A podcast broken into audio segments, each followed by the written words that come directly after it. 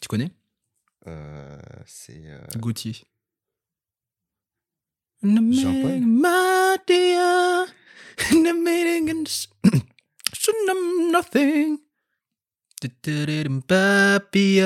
En fait, ça va, c'est pas si dérangeant que ça de s'entendre dans le casque. Non, ça va. Franchement, c'est ça peut être pire. Moi, j'ai mis énormément de temps à m'habituer à ma voix. Bah, tu sais, moi, mec, euh, avec, les, avec les études que j'ai fait, euh, je passais ma vie à entendre des trucs comme ça dans mon casque. Donc, euh, littéralement. Un lit, deux micros et mon ours Chuck pour le réconfort. Vous écoutez bien dans un lit avec Oubed. Ou euh, in bed with Oubed. Tu peux avoir des relations avec des gens en étant toi-même. T'es pas obligé de- d'apprécier tout chez une personne pour apprécier la personne. Et j'ai aussi compris que bah, euh, le mot relation n'est pas, un gros mot en fait.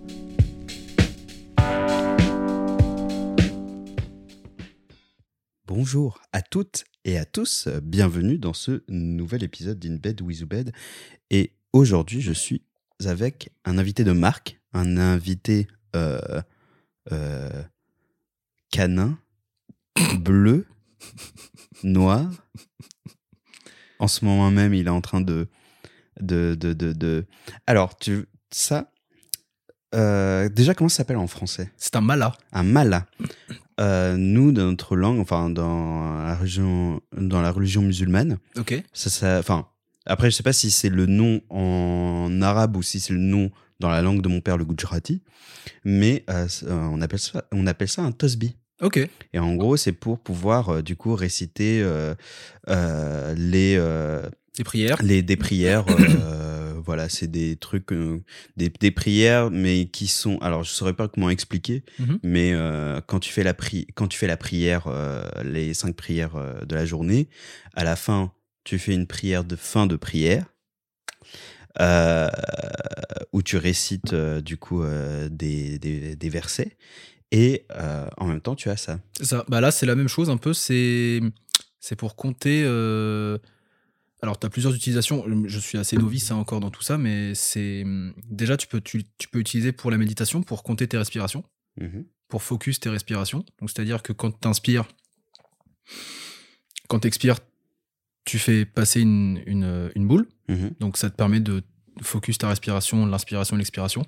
Et ça permet aussi de rester des mantras et des sutras aussi euh, pendant la méditation. Ça permet d'en compter. Il y en a 108.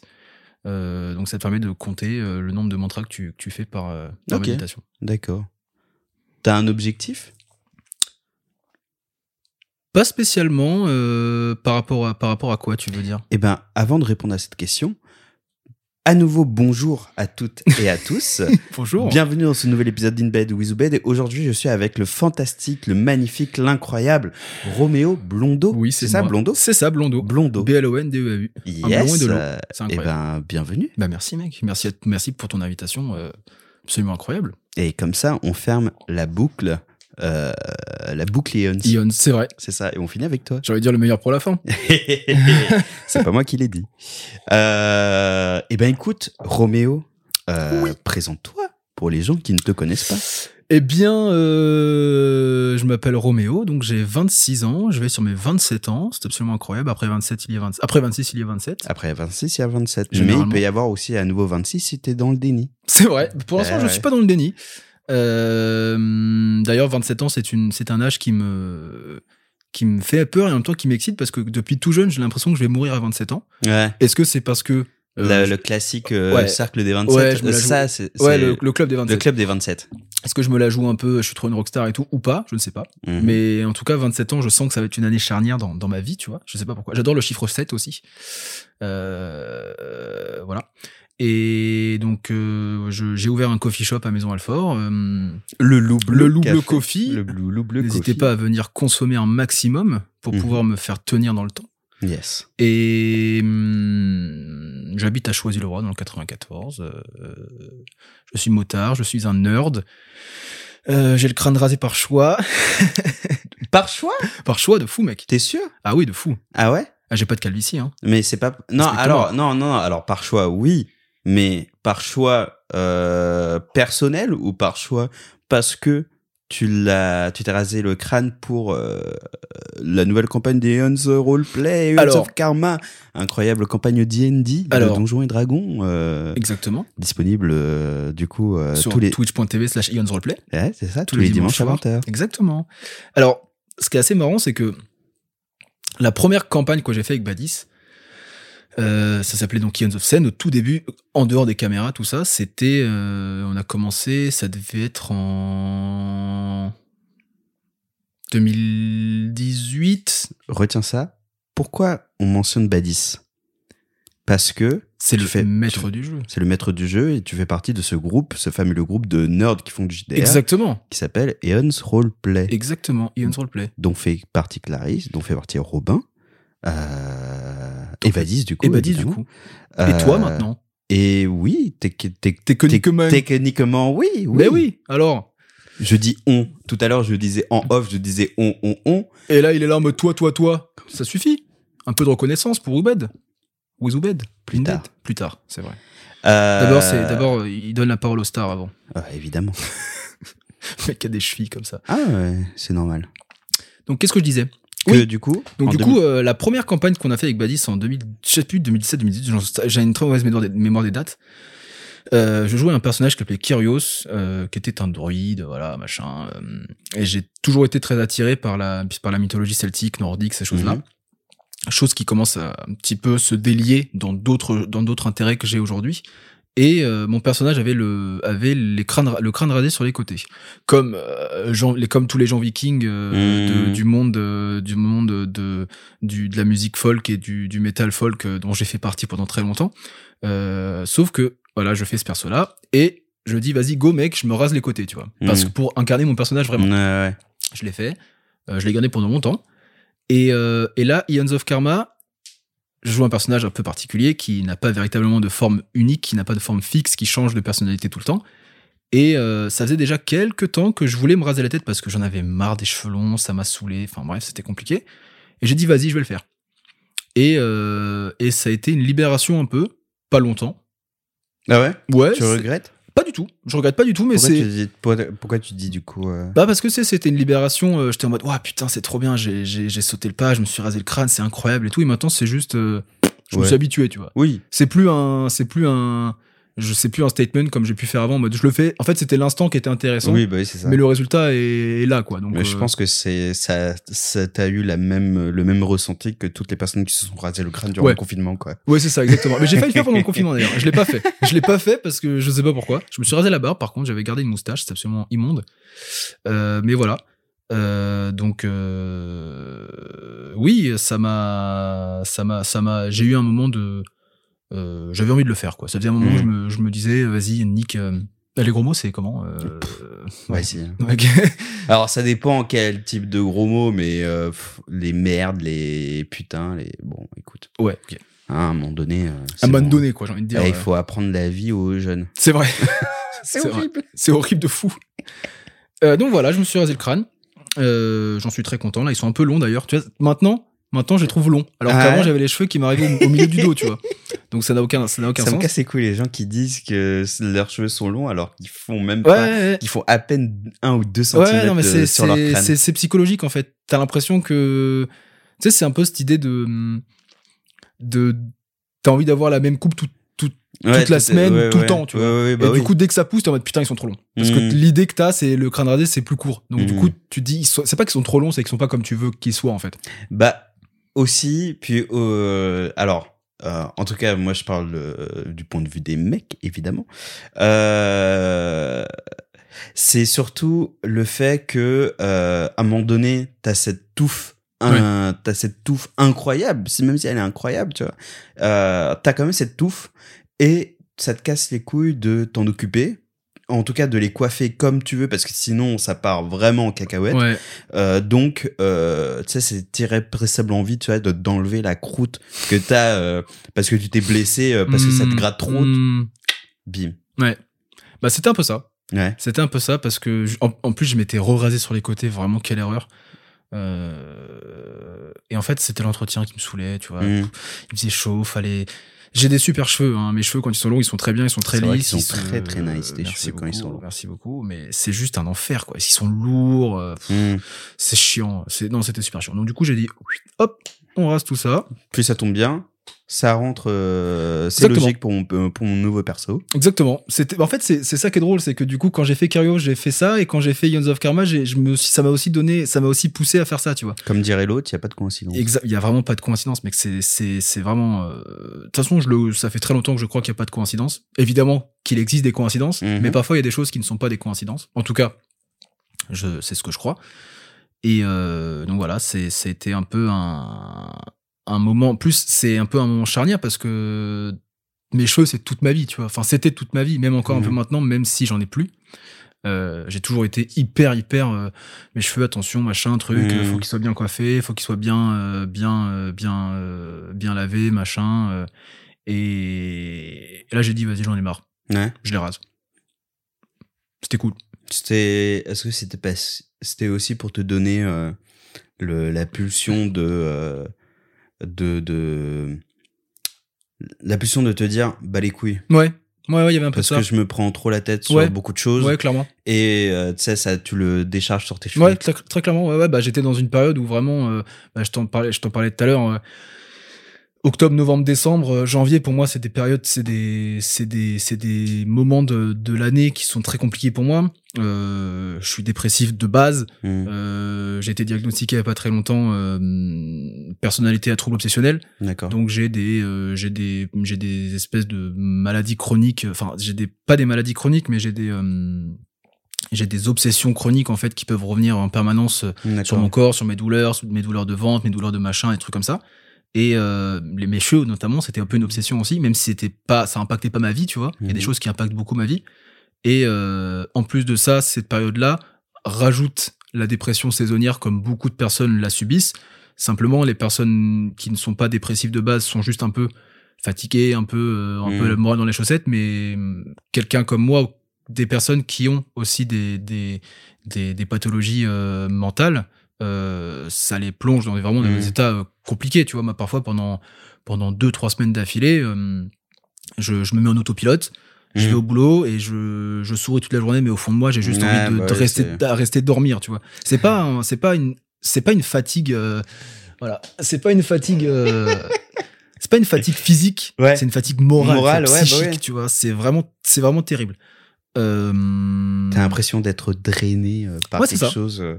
C'est ça, c'est ça. Et, et juste, mais comme j'ai fait ça toute ma vie, j'arrive à faire face, tu vois. C'est pendant. C'est faire face ou juste euh, comment dire euh, bah tu te mets en autopilote quoi. Ouais, c'est ça. C'est vraiment l'autopilote. c'est pas vraiment faire face, Ouais. c'est juste euh, tu tu laisses le truc parcourir tout ton être et juste tu tu sais que t'as juste envie de te réfugier au fond de ton lit Mm. mais euh, ton corps parce qu'il s'est habitué à Mm. faire tout ce qu'il a à faire, Mm, tout ce que tu dois faire, bah c'est ça. C'est ça. Il le, c'est horrible, hein, mais tu te lèves le matin, t'es fatigué, tu vois. Mhm. Tu te dis, mais j'ai pas dormi, c'est qu'est-ce qui se passe? Et parfois, je fais des nuits, mec, à ces- dans, ces- dans cette période-là, je fais des nuits, euh, je me, à, 20 à 22h, je dors, tu vois. Ah, je, fais du, je fais du 22h, 7h30 du matin, euh, je me réveille, je suis épuisé. mm, mm. Et c'est aussi, aussi un manque de soleil, la grisaille, toutes ces choses-là. Euh, pourtant, j'essaie de prendre des vitamines C, de la vitamine D, des machins, mais ça marche pas, marche pas toujours, tu Mhm. vois. Euh, mais là, je suis sous traitement depuis quelques temps. ça se passe plutôt bien, c'est plutôt cool, ça me permet de revivre un petit peu. C'est bien, j'adore, parce qu'on a. Enfin, comment dire, je. je- c'est euh, c'est le genre d'enregistrement où j'ai pas trop besoin de driver le truc parce Mhm. que tu te laisses porter et c'est cool, ça veut dire que t'es à l'aise. Je te coupe deux secondes, mais justement, en fait, je vais faire, je vais, je vais faire un bref historique parce que tu m'as demandé de me présenter. Je pense que c'est important aussi. Oui, voilà, c'est. Euh, j'ai fait une grosse dépression en 2016. Quatre, euh, ouais, quelque chose comme ça, 2016-2017. Mhm. Donc c'était bien après en fait. C'était Ion, c'était 2019, je pense. Oui. Et euh, Euh, bah. Enfin, oui, enfin, la création Huns. ouais, ouais, ouais, c'est ça, ouais. ouais. Donc j'ai fait une grosse, grosse dépression en 2016, juste, à- juste après mon, mon, mon BTS en fait, euh, la fin, de- la fin de mon BTS où je suis pas sorti de chez moi pendant quatre semaines, Mhm. euh, même plus que ça, mais que je suis fou pendant quatre mois, 4 Ah mois, oui, je suis pas sorti de chez moi. Ouais, ouais, c'était vraiment très terrible. Euh, j'avais des nausées, j'avais un mal de ventre permanent, permanent, permanent. En fait, c'est comme si, tu vois, tu t'es déjà réveillé en gueule de bois. Imagine, t'es en gueule, en gueule de bois pendant 4 mois. Mais une gueule de bois vénère, tu vois. Une gueule de bois où t'es, tu sais, tu te sens, parfois t'as des gueules de bois où tu te réveilles, tu te dis putain, mais je me suis vraiment qu'une grosse merde, pourquoi j'ai picolé comme ça, je me sens pas bien et tout, euh, c'est horrible, tu, te sens culpabilisé et tout euh, de la soirée. Je sais pas si c'était déjà arrivé. Et moi, c'était ça pendant 4 mois. C'est-à-dire, j'avais mal au ventre, c'était Mhm. horrible. Bref. Euh, surtout qu'avant ça, j'avais une vie, euh, mec, je sortais tout le temps, enfin, j'étais hyper, euh, hyper sociable, tu vois. Et depuis ce moment-là, euh, bah, j'ai tout un tas de, tout un tas de, de, de maladies, de, de problèmes euh, mentaux, entre guillemets, de pathologies mentales qui sont, qui sont Déclenché. déclenchées au fur et à mesure Hmm. parce qu'en fait, euh, ça m'a beaucoup affaibli, en fait. Et euh, pourquoi je disais ça déjà? Tu. Est-ce que tu souhaiterais, euh, du coup, raconter un peu. Enfin, est-ce que tu sais ce- qu'est-ce qui a pu déclencher ça ou Ouais, ouais, ouais, ouais. ouais. Est-ce que. Enfin, voilà. Si t'es pas, si t'es, si ouais, non, non, si mais pas à l'aise ah oui, juste- justement, c'est ce que c'est là où je voulais en venir, c'est que depuis ce moment-là, j'ai appris à, à être hyper transparent avec ça, tu vois. Évidemment, il y a des choses que je cache, que bah, je ne normal, dire, ton intimité. mais mais en fait, voilà, il- j'ai eu des j'ai un traumatisme d'enfance qui m'a qui m'a poursuivi toute ma vie, Mhm. euh, qui m'a fait plonger euh, à des moments un peu plus ou moins graves dans mon adolescence et dans mon Mhm. et dans ma et dans mon adolescence si tu Mhm. veux et euh, en première en deuxième année de BTS ça a commencé à vraiment me peser je sais pas trop pourquoi je sais pas d'où c'est venu et euh, j'ai vu un psy ça s'est réglé plus ou moins évidemment Mhm. et euh, à la fin du BTS il y a eu un peu un espèce de mélange de tout tu vois Mhm. j'ai eu un peu une déception amoureuse très forte Mhm. euh, c'était la fin de mes études, donc euh, tu sais pas. Ouais, où- c'est tu sais, ça, tu te dis maintenant, je suis grand, je suis un adulte, qu'est-ce qui se passe? Tu Je dois trouver du travail, qu'est-ce que je fais, tu vois? Tu, tu, tu sens que tu as fini un chemin, puis euh, tu te retournes et en face de toi, tu as juste euh, l'océan et tu sais pas quoi C'est ça, exactement, c'est ça. Et, et donc du coup, j'ai vraiment euh, pris une claque monumentale. Et bah, j'ai mis du mal, à, j'ai mis du temps à me retourner. Hein. J'ai pendant pendant 4-5 mois, je suis pas sorti de chez moi, comme je te disais. Mais vraiment, quand je te dis pas sorti, c'est Mhm. pas sorti. C'est vraiment pas sorti, ouais. Ouais, ouais. Euh, les seules, la seule chose que j'ai réussi à faire, c'est passer mon permis à ce moment-là, tu vois. Ah oui, quand même. Quand même, ouais. Oh, bah, feu- bah, bravo, quand ouais, même. bah ouais, mais parce que je faisais rien, je faisais rien de la journée, tu vois. Mais ouais, mais quand même. Enfin, passer le permis, ça veut dire qu'il faut quand même que tu sortes pour pouvoir, euh, Ouais. pour pouvoir euh, passer le code, passer, le- passer le truc de conduite, et donc du coup interagir avec des gens qui sont pas spécialement tes potes, enfin qui sont pas tes potes. Donc du coup, enfin après, bref, c'est une question Ok, ok, ok. je garde pour plus tard. Et, euh, et donc voilà, donc j'ai fait ça. Après, j'ai travaillé en service civique euh, pendant 8 mois chez Pôle emploi. C'était Mhm. vraiment super sympa. C'était super dur, mec, parce que vraiment, j'étais au bout de ma vie, tu vois. J'allais, je travaillais 15 heures, euh, 25 heures par semaine. Mhm. C'était déjà trop, tu vois. Ouais. Après, c'était déjà trop, quoi. Euh, heureusement que c'est à ce moment-là où on a commencé à faire Ions, au Ions Mhm. of Seine. Moi, je, les vendredis, je finissais à 13h.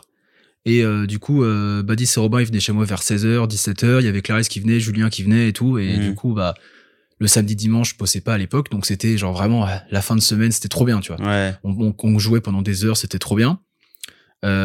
Euh, après, voilà. euh, après ces huit mois, j'ai voulu me ref- refaire des études. Ça m'a, ça n'a pas du tout marché. C'était encore pire, mec. J'ai passé deux, trois voulu, mois. t'as voulu faire quoi comme J'ai voulu faire des études. euh, j'ai voulu passer des concours d'administration générale, Ok. comme euh, voilà. Euh, ah oui, oui, oui, comme euh, comme Louise. Voilà, je sais pas si je pouvais le dire, mais Oh, si, si, ouais, ouais, si, comme Louise, voilà. ouais. Et euh, j'ai Elle est passée dans le podcast aussi. Ok, d'accord, bah, très bien. Ouais, ouais. Et donc j'ai fait deux mois de, de, de, de fac, mais mec, j'allais en cours, euh, j'avais l'impression de mourir à chaque minute, tu vois, j'étais vraiment en- l'angoisse, le monde. euh, La fac, c'est pas évident comme horrible. milieu. hein. C'est. C'est euh, c'est ce truc de en même temps on te lâche euh, ou dans un dans un milieu enfin dans un milieu qui reste quand même scolaire mais en même temps où tu dois être complètement indépendant de ta progression et en même temps tu as ce truc de notes, tu ce truc de, Mm. de, de, de, de validation et tu te retrouves avec déjà aussi l'un des aspects aussi cool de la fac euh, c'est que quand même tu te retrouves dans un- une sorte de melting pot de, de, de, de, de, de gens en fait euh, complètement différents Ouais. euh, et des gens en fait en gros, que, que tu n'aurais jamais rencontrés euh, euh, avant quoi tout simplement Mais justement, j'étais pas en capacité de profiter de ça, tu vois. ouais J'étais, je pouvais pas. C'est-à-dire que j'y allais et j'étais, j'étais, j'étais pas là en fait. C'est- Mon corps était là, mais mon esprit était, était complètement ailleurs. Et je- j'ai essayé d'assurer, mais j'ai pas réussi. Donc j'ai dit c'est bon, j'arrête. J'ai bossé chez Starbucks pendant deux ans après ça. Et franchement, c'est non, franchement, c'était cool. Ah, ok. J'ai vraiment kiffé. Tu vois, ça m'a, ça m'a remis un peu un pied dans le, dans la, hum, comment dire, dans, Dans la vie dans la vie, ouais, professionnelle. dans les, dans Mais les la vie relations, professionnelle effective. ouais, avec des, avec des, avec des collègues, tu vois, avec, euh, avec euh, des gens. Donc j'ai dû réapprendre à, à avoir une vie sociale, quoi, à avoir une vie, euh, comment dire, euh, sociale, mais pas forcément désintéressée, mais à parler avec des gens. Euh, Oui, comme ça, les clients, les machins, Oui, voilà, les trucs. oui, et j'ai oui. rencontré des super personnes là-bas, tu vois. Bah, Mhm. mon meilleur pote Julien, euh, il a il, sa copine actuelle, ça fait deux ans et demi qu'ils sont ensemble, je crois, un truc comme ça. Et depuis ça, ça faisait déjà un moment que j'avais l'en- l'envie d'ouvrir quelque chose, mais ça, ça remonte à très longtemps, tu vois. Mhm. Euh, et euh, confinement arrive, donc Starbucks, je travaille plus chez Starbucks, donc j'ai le confinement, j'ai vraiment pas bossé moi, tu vois, parce que Ouais. vraiment c'était fermé. Euh, Ah, t'étais, tu avais quitté avant? Euh, non, non, non, non, non, non, non, non. J'ai, j'ai, je travaillais toujours chez Starbucks pendant le confinement, moi. Donc le premier confinement, d'ailleurs, je me souviens T'étais très bien. en chômage partiel? Ouais, je me souviens très bien. C'était, euh, bah, c'était en mars 2020, je crois, un truc comme ça. T'as ouvert le loup bleu après le confinement? Après le deuxième confinement, Après le deuxième confinement? En juin 2021. Sérieux? Ouais. J'ai l'impression. Parce que Badis, j'ai l'impression que Badis me parle de, de toi depuis bien avant le confinement et du fait que t'avais ouvert euh, ton café, mais bien. Oh, je me suis pris un Mandela Effect là.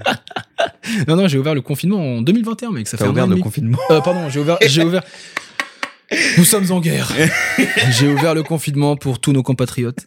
Non, j'ai ouvert le loup bleu en, ouais, en juin 2021. D'accord. Juste après la, la, enfin, en fait, euh, littéralement, tu te souviens, c'était la réouverture des terrasses, quoi. Ouais. Et j'ai ouvert à ce moment-là. D'accord, ok. Ouais. Ouais, ça fait, oh, ça fait pas longtemps. Non, ça fait un an et demi. Ah ouais. Ouais, ouais, ouais. Moi aussi, j'ai l'impression que ça fait 10 ans, mec. Hmm. C'est un truc de ouf. C'est un truc de ouf. Et du coup, voilà, euh, confinement, machin, truc, truc. euh, on a pas, j'ai passé un confinement. Alors, j'ai passé un confinement mitigé. Hmm. euh, à Le la premier fois. Le premier, ouais. Le premier, parce que je suis un peu hypochondriaque. C'est pas, je, je suis pas hypochondriaque, mais comme je te disais, j'ai, j'ai tendance à avoir des obsessions, Mhm. personnalité obsessionnelle. Pas compulsive, mais obsessionnelle. du coup, euh, le Covid, j'avais l'impression littéralement de mourir tous les jours, tu vois. Ouais. C'est-à-dire que je prenais euh, mon pouls tous les jours, euh, je vérifiais si je respirais bien, je prenais ma pression sanguine tous les jours, et que c'était vraiment un truc je prenais ma température dix fois par jour, c'était vraiment hallucinant. J'ai l'impression de choper le Covid tout le temps, tu vois. Mais Alors tu- que je ne sortais pas de chez WAM. Tu l'as, tu l'as chopé? Euh, non. Après. Bien Ah. après. Bien après. Euh, et euh, mais par contre, euh, on était avec Badis, Julien, Robin et tout, on jouait Animal Crossing, c'était de la frappe, tu vois, c'était Mmh. trop trop bien. Euh, et c'est pendant ce confinement-là que je me suis, je me suis jamais autant senti bien dans ma peau Ouais. que que que depuis ma dépression en fait, parce que Mhm. j'avais plus de pression sur les épaules, j'avais Ouais. plus toutes ces choses-là, tu vois. Et quand il a fallu reprendre le boulot, c'était horrible. Bref, je digresse beaucoup. Non. Et et voilà, donc j'ai ouvert le, j'ai ouvert le café euh, juste après le deuxième confinement, donc euh, ça a fait mars 2020, je crois. Après, on a fait euh, Oui, on a fait est- novembre 2020 Oui, aussi, voilà, je crois. Oui, et, ça. genre- et février, mars 2021, et j'ai ouvert, j'ai ouvert en juin, quoi. Hum, hum, hum. Donc voilà, et ça fait un an et demi. Et ça se passe bien, franchement, Ouais. c'est cool, ouais. Beaucoup de pression, beaucoup de stress, mais ça va. Bah, c'est normal. De Ouais, toute ouais. façon, c'est c'est le premier. Bah, du coup, de ce que tu en racontes, c'est le premier, euh, le, le- la première affaire que tu ouvres, la première affaire que tu gères. Donc déjà, c'est tout à fait normal de d'être stressé Ouais, de euh, et de pas être bien, euh, même sur la longue, parce que bah tu tiens une affaire quoi. C'est ça, c'est ça. Faut qu'elle marche. C'est ça. Et surtout, t'as, t'as, ce- t'as, ce- biais un peu où les jours où ça va pas, tu peux pas trop le montrer, tu vois. Hum. Parce que quand t'es salarié, quand tu bosses, quand je bossais chez Starbucks, tu vois, t'as pas envie de parler aux clients, tu parles pas aux clients, tu Ouais. fous, tu vois. De toute façon, ils reviendront toujours. euh, euh, tu voyais euh, 500 personnes par jour, mec. Et euh, puis surtout, c'est pas comme si tu, comment dire, évidemment, tu reflètes le visage de Starbucks en, en comment dire, en acceptant les commandes des clients, mais tu sais, ce tr- truc de responsabilité où tu es responsable de, de, de, comment dire, de la tenue du Mhm. truc, du lieu, mais en même temps, c'est pas toi qui es vraiment responsable du truc. Clairement. clairement. Alors que là, Surtout qu'en plus, euh, j'étais, j'étais juste un barista bas de l'échelle, tu vois. J'étais, Oui, en, voilà, ouais. en 25 heures, enfin, c'était Mm. pété, tu vois. Et, euh, et là, maintenant, euh, j'ai la responsabilité de, Bah, du- de tout. de tout, ouais, et surtout du, du, du, du confort des clients, tu vois. Ouais. Parce que j'ai parfois euh, ce cette espèce de truc où je me dis si je suis pas irréprochable auprès des clients, si je suis pas tout le temps bien, tout le temps accueillant, tout le temps sympa, tout le temps souriant, tout le temps de bonne humeur et tout, bah les gens ils vont se dire euh, merde c'est qui ce mec, tu vois, il fait Ouais, chier, pourquoi il vient pas, enfin pourquoi il est comme ça avec nous, Euh, ils vont mettre des, des mauvais commentaires, des trucs comme ouais, ça. bah oui, donc du coup, euh, oui. Donc du tout, il y a beaucoup de pression à ce niveau-là. J'arrive de plus en plus à la gérer Mhm. parce que euh, Bah, est-ce que quelque part en soi, c'est rentré quand même dans ton automatisme? Ouais, il y a un peu de ça, ouais. Parce que, enfin, mais tu sais, c'est l'automatisme où, euh, évidemment, tu vas pas répéter la même chose. Ouais, ouais. En tout- enfin, tu fais les mêmes choses, mais tu vas pas répéter la même chose, tu vas pas dire les mêmes choses, mais tu sais, c'est des trucs de euh, ah ok si euh, le client me dit ça, ah je vais lui répondre ça, euh, Ouais. mais pas pas concernant sa commande, mais s'il me fait une petite blague, c'est une blague que j'entends souvent, Ouais. et donc du coup la réponse automatique de l'IA c'est Ouais, non, mais c'est exactement ça. C'est vraiment parfois il y a. Alors j'ai j'ai trois j'ai trois vraiment j'ai l'impression que j'ai trois comportements au café, tu vois, même trois ou quatre. Le la la la la plus la plus simple, c'est celle qui consiste à prendre la commande d'un client, il va s'asseoir et basta, tu vois. Mm. Bonjour, au revoir, à bientôt, ciao. Euh, Il y a une troisième où les gens, je, je les connais un tout petit peu, parce qu'il faut savoir que 80% de ma clientèle, je les connais quasiment tous. Mhm. Ouais, c'est des Euh, réguliers. Ouais, c'est que des réguliers. Et moi, je suis très physionomiste. Je retiens beaucoup les prénoms, je retiens beaucoup les histoires, je retiens beaucoup les choses que les gens me disent. Mhm. Donc du coup, euh, ben les gens se confient facilement à moi et on m'accorde leur confiance très vite parce que Mhm. du coup, ils ont l'impression de qu'ils sont écoutés. Et c'est le, Ouais, c'est le cas, tu vois, ils sont Mhm. écoutés parce que ça m'intéresse. C'est juste que parfois, c'est compliqué de s'intéresser à, à, à, à 20 personnes dans la journée, tu vois. Ouais, bah oui, c'est ça. C'est juste ça le problème. Puis surtout si t'as d'autres trucs qui te travaillent ça. euh, dans la tête. euh, C'est ça, c'est ça. C'est-à-dire que moi, j'adore ce que je fais. J'adore discuter avec les gens. J'adore euh, apprendre le passé des gens, la vie des gens. euh, j'adore discuter. J'adore parler de moi aussi. Euh, pas par mégalomanie ou par ego, Ouais, mais ouais, bien sûr. juste parce que je trouve, un- je trouve que j'ai, je vais te dire pas ego, mais je trouve que j'ai des choses intéressantes à Bah, dire. non, tu mais c'est juste que bah, par rapport à, leur, à ce qu'ils te disent, bah, ça te fait penser à des trucs que toi aussi tu vis ou que t'as déjà expérimenté. Et juste, c'est de l'interaction. c'est ça exactement. ouais. Enfin, pure, quoi, tout simplement. C'est ça. Et ça, j'aime beaucoup. C'est juste que parfois, euh, c'est trop. Mm. Tu vois, parfois, t'arrives en fin de semaine, euh, t'es fatigué, euh, t'as quelqu'un qui, qui vient, qui vient te parler. Pour lui, c'est, tu sais, pour lui, c'est le week-end, il est tout content. Pour moi, c'est la fin de la fin de la semaine, je suis fatigué. Mhm. Et les gens, ils sont là, ils te, ils te parlent pendant, euh, pendant 20, 25 minutes, 30 minutes de leur vie, de leur truc. euh, et je suis obligé, je suis obligé de me raccrocher à eux, tu vois. Ouais. Je suis obligé de. Je peux pas juste dire ah ouais c'est cool ok et fermer la conversation. Déjà je c'est un truc que j'ai du mal à faire, je sais Mhm. pas comment faire dans la vraie vie fermer les conversations tu vois. Mais euh, même quand euh, parfois je sens que eux ont fini la conversation, j'ai tendance à la relancer Ouais. Parce que je me dis merde si je la relance pas ils vont se dire que euh, putain ils s'en bat les couilles de ce que je raconte ou quoi tu vois. Il y a des tricks. Ouais j'imagine ouais. C'est, Ouais, ouais, ouais. Bah, quand je bossais chez Starbucks, le truc c'était d'aller dans la réserve, tu vois. Ouais. Je fais attends, Ah. j'ai un truc à faire, tu vois. Ah non, moi je te parle des tricks euh, en termes de, de, de répliques. Ah ouais, ouais, ouais. Ah oui. Je les connais pas. Euh, c'est, je saurais pas te dire, mais euh, parce que ça me vient naturellement, mais Ouais. euh, donc j'ai cette chance là aussi, mais euh, bah les vieilles que je sers euh, Ouais, putain, dans mon salon de thé euh, actuellement, euh, bah pff, tu vois, ça parle, ça parle, ça parle, tu vois. Et euh, ah, ça fait combien, vous savez, ça fait combien de temps que je viens dans ce salon de thé Ouais. Ah, euh, de, ah, euh, bah, allez-y. euh, devinez, devinez. Bon, bah allez-y. Ah, ah, ok, d'accord. Mais Ouais, ciao. Ouais, ouais. c'est des petits tricks. Hmm. Mais, mais oui, tu vois, ça s'apprend. Mais est-ce que toi aussi, c'est pas ce que tu disais tout à l'heure, t'es tenu à, à l'image de ce qu'a fait là, Ah oui, bien sûr. mais c'est mais tu n'es pas si jamais tu veux pas parler un jour, c'est pas comme si ça reposait sur tes épaules, tu vois ce que je veux Bah, dire? alors, là, actuellement, je travaille dans un salon de thé où euh, je suis tout seul en service. Ah oui, d'accord. Donc, je peux pas Ah tellement oui, me non, permettre si, ça, tu Oui, d'accord, ok, effectivement. Euh, il faut que je garde le sourire. Il faut Ouais, que. ouais, Enfin, ouais, après, évidemment, euh, là, c'est comment dire le. J'ai plus l'habitude de travailler en restauration Mm. pure, donc euh, dans des bistrots et tout, que euh, bah, dans ce salon de thé. Donc du coup, c'est une config complètement différente. Mm. Euh, là où euh, t'as hum, en brasserie, restauration, bar, t'as une sorte de versatilité. Je, je, je- c'est la première fois que je dis ce mot Ceci complètement. ouais. euh, de des clients où euh, bah ils vont faire des remarques euh, drôles, pas drôles, etc. et que tu peux rebondir. Tu sais, c'est ce truc d'interaction Et surtout un peu quand, instinctif. quand tu sers à table, c'est pas la même chose. Oui, voilà, c'est ça, tu vois. Quand tu sers à table, c'est pas pareil parce que tu vas servir, tu te casses. Mm. Alors que quand t'es derrière un comptoir ou quand t'es derrière une caisse ou un truc comme ça, bah c'est le client qui vient à toi et tant qu'il part pas, tu peux pas partir. Mm. Et surtout, euh, tu vas servir à table. Moi, je pense souvent, souvent aux serveuses euh, qui doivent se faire emmerder 90, enfin, je, je sais pas, mais qui doivent se faire emmerder par des mecs, tu vois, tout le temps en Souvent. permanence, souvent, ouais. Et, trop, ouais. je me dis, quand moi, je me fais emmerder en tant que mec, juste par des, par des, par des gens qui, Par des cons. ouais, mais qui me font des remarques pas forcément déplacées ou quoi, mais ça m'emmerde quand même. Je me dis, quand c'est des remarques déplacées, Ouais. Ah oui, oui, oui. flemme, mec, c'est c'est truc de fou, tu vois, je comprends pas. Enfin, je comprends, enfin, je comprends pas. euh, C'est pas une question de pas comprendre, c'est une question de, ça doit être, ça doit être dur, quoi.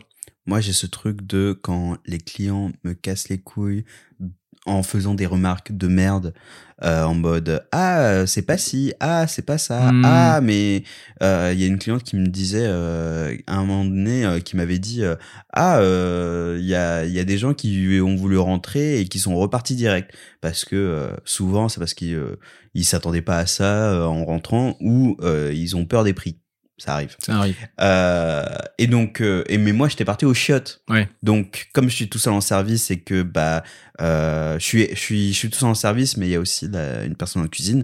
Sauf que la personne en cuisine avec qui je bosse le plus souvent, elle parle pas très bien français. Donc, du coup, c'est pour ça que elle s'occupe pas du service. Bah, du coup, j'ai vu qu'il y avait pas de clients. Je suis parti. J'ai entendu la sonnette parce qu'on a une sonnette. Ça, c'est trop bien, ça. Mais j'ai entendu à nouveau la sonnette et j'ai vite compris euh, que la personne était parti. partie. Donc moi je finis mes affaires, je reviens, la cliente en plus c'est bon, moi, c'est elle écoutera jamais ce podcast. Donc euh, bas les couilles, mais euh, elle est, elle est casse-couille. Et, euh, la mon pote euh, à, à qui j'ai j'ai pris le taf parce que du coup on a switché, enfin on s'est on s'est fait le relais. Euh, la, enfin cette cliente là l'avait euh, comment Démoralisé. un peu ouais. Ah ouais, putain. Ah oui, parce que il a juste fait une erreur. Bon, ça arrive, tu vois. Mais euh, elle, a, elle a pété un câble en disant oui, euh, c'est pas une personne qui devrait travailler ici. Ça euh. fait 56 ans que j'ai ce café, j'ai jamais vu ça. Ouais, un truc non, comme tu vois, le truc classique. Et euh, et donc du coup, bref, le euh, je reviens. Ah, vous avez vu, il y a une personne qui est rentrée, qui est repartie direct. Ah oui, bah ça arrive. hein. Enfin, c'est oui, j'ai vu. Euh, bah ça arrive. Enfin, ça, ça c'est Ouais, pas elle, étonnant. elle est en train de dire c'est ta faute parce que t'étais aux toilettes, quoi. C'est ça, exactement. Elle m'a dit ça. bah oui. Elle m'a dit ça et j'étais en mode. hmm. Et quand j'ai ce genre de personnes en tant que client, moi j'ai ce truc de euh, agir avec eux comme des gosses, mais sans f- qu'ils comprennent que j'agis avec eux comme des gosses. Ouais, je vois ce que tu veux dire, ouais. Euh, c'est en mode je te prends pour un con, mais tu sais pas mais que je sais te pas que je te pour, prends un, pour un con. con, ouais. Mais moi au moins, ça me permet de pouvoir euh, évacuer ma colère. Ouais. Et je sais pas pourquoi je disais ça, mais ah oui, plus. par rapport au fait que euh, te- quand tu es face au client, tu dois quand même garder Oui, euh, une tenue, euh, euh, un visage, euh, bref, euh, souriant, accueillant. C'est ça. Encore plus quand tu es le ton propre Bah, patron. ça fait partie du métier. En fait, c'est là, c'est là où je me suis rendu compte que ça fait partie du métier. En fait, c'est Mm. c'est une compétence que tu dois débloquer au fur et à mesure de de de, de l'apprentissage du métier. C'est c'est euh, c'est aussi un travail. Moi, je pense souvent aux psys aussi, tu vois, qui qui Mm. doivent qui doivent garder une barrière protectrice de ce que leur que leur dit leur patient. Moi, c'est un peu pareil parce que mec. Parfois, il y a des clients qui me racontent leur vie, mais vraiment, euh, Ah oui, oui, oui. truc de malade, tu vois. Mm. Ça faisait deux semaines que j'étais ouvert. Il y a une nana qui rentre dans le café. Ouais. Première fois qu'elle arrive, tranquille, elle fait sa vie et tout. Et euh, elle commence à me raconter son accouchement qui s'est passé de manière horrible, tu vois. Mais Oh merde. et j'étais en mode bonjour madame, euh, que vous voulez quoi? Elle me dit ouais, machin, elle me parle. Puis là, elle me dit ah, vous savez, hein, je suis une femme, l'accouchement, là, je suis en mode waouh On se connaît pas en fait, tu vois? Quel âge as-tu? Ouais, Euh, mais. Où est-ce que tu vis? Non, mais on se connaît pas. Et pareil, C'est quoi tes films préférés? Et Non, mais- ensuite, ouais, on va ça. pouvoir parler de ton je accouchement. te jure, je te jure, c'est quoi ton, ton, ton parfum de glace préféré avant quand même, respecte-moi, tu vois. Et euh, pareil, là, il y a, il y a un mois et demi, il y a un client qui m'a dit Ouais, j'aime pas trop cette période de l'année parce que l'année dernière, à cette période, j'ai fait une tentative de suicide. Ah yes. Et le gars, euh, il vient euh, trois fois par semaine, mais il me dit juste bonjour, tu vois. Mm. Et là, il m'a il m'a lâché ça comme ça. Mm. Je suis en mode Putain, Ouais. faut rester accroché, tu vois. Heureusement qu'à côté de ça, t'as des clients que j'adore venir, que j'adore voir. J'ai presque créé des amitiés avec certaines personnes, tu vois, Mhm. tellement je les vois souvent, tellement, tellement, euh, tellement euh, on a accroché et tout Ouais, ça, se ouais. passe, ça se passe super bien. Mais t'as des gens que tu te dis, euh, t'as l'impression d'être un psy gratos, tu vois. Un peu, Bah, comme, un peu c'est- comme toi, tu fais, tu vois. Bah, mais exactement. T'as un peu ce côté-là où tu te dis, les gens, ils ont, tu sens que les gens, ils ont besoin de parler, tu vois. Bah, c'est ça, et ils ont plus de facilité à parler avec des gens qui ne connaissent pas vraiment, enfin Mhm. qui connaissent mais pas vraiment. Tu sais, c'est ce truc de, euh, bah, euh, quand tu vas chez le coiffeur, euh, et ben, tu vas commencer à parler un peu de ta vie, puis tu vas balancer des trucs, et comme c'est une personne qui te connaît pas, mais en même temps qui te connaît parce Ouais. que, na- na- na- na, mais c'est pas le même cadre que tes potes, ou tes amis, ou la famille, euh, bah, du coup, tu vas oui, c'est- ouais, voilà, c'est c'est là où je voulais en venir. Tu peux facilement plus t'ouvrir à un, un, un, une inconnue qu'à ton, ton ta meilleure amie. Très clairement. Très clairement, mec.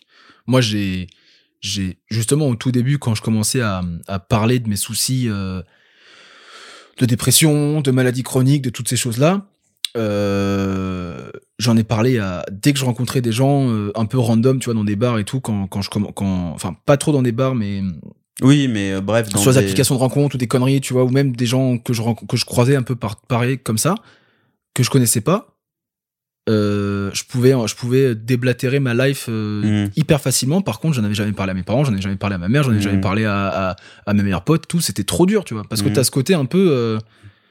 euh, Bah, ils te connaissent. ouais, ils te connaissent et tu te dis est-ce que, est-ce que j'ai vraiment envie de faire tomber le masque devant eux, tu vois? Est-ce que je suis Mhm. prêt à ça? Est-ce que, est-ce que, est-ce que ça vaut le coup?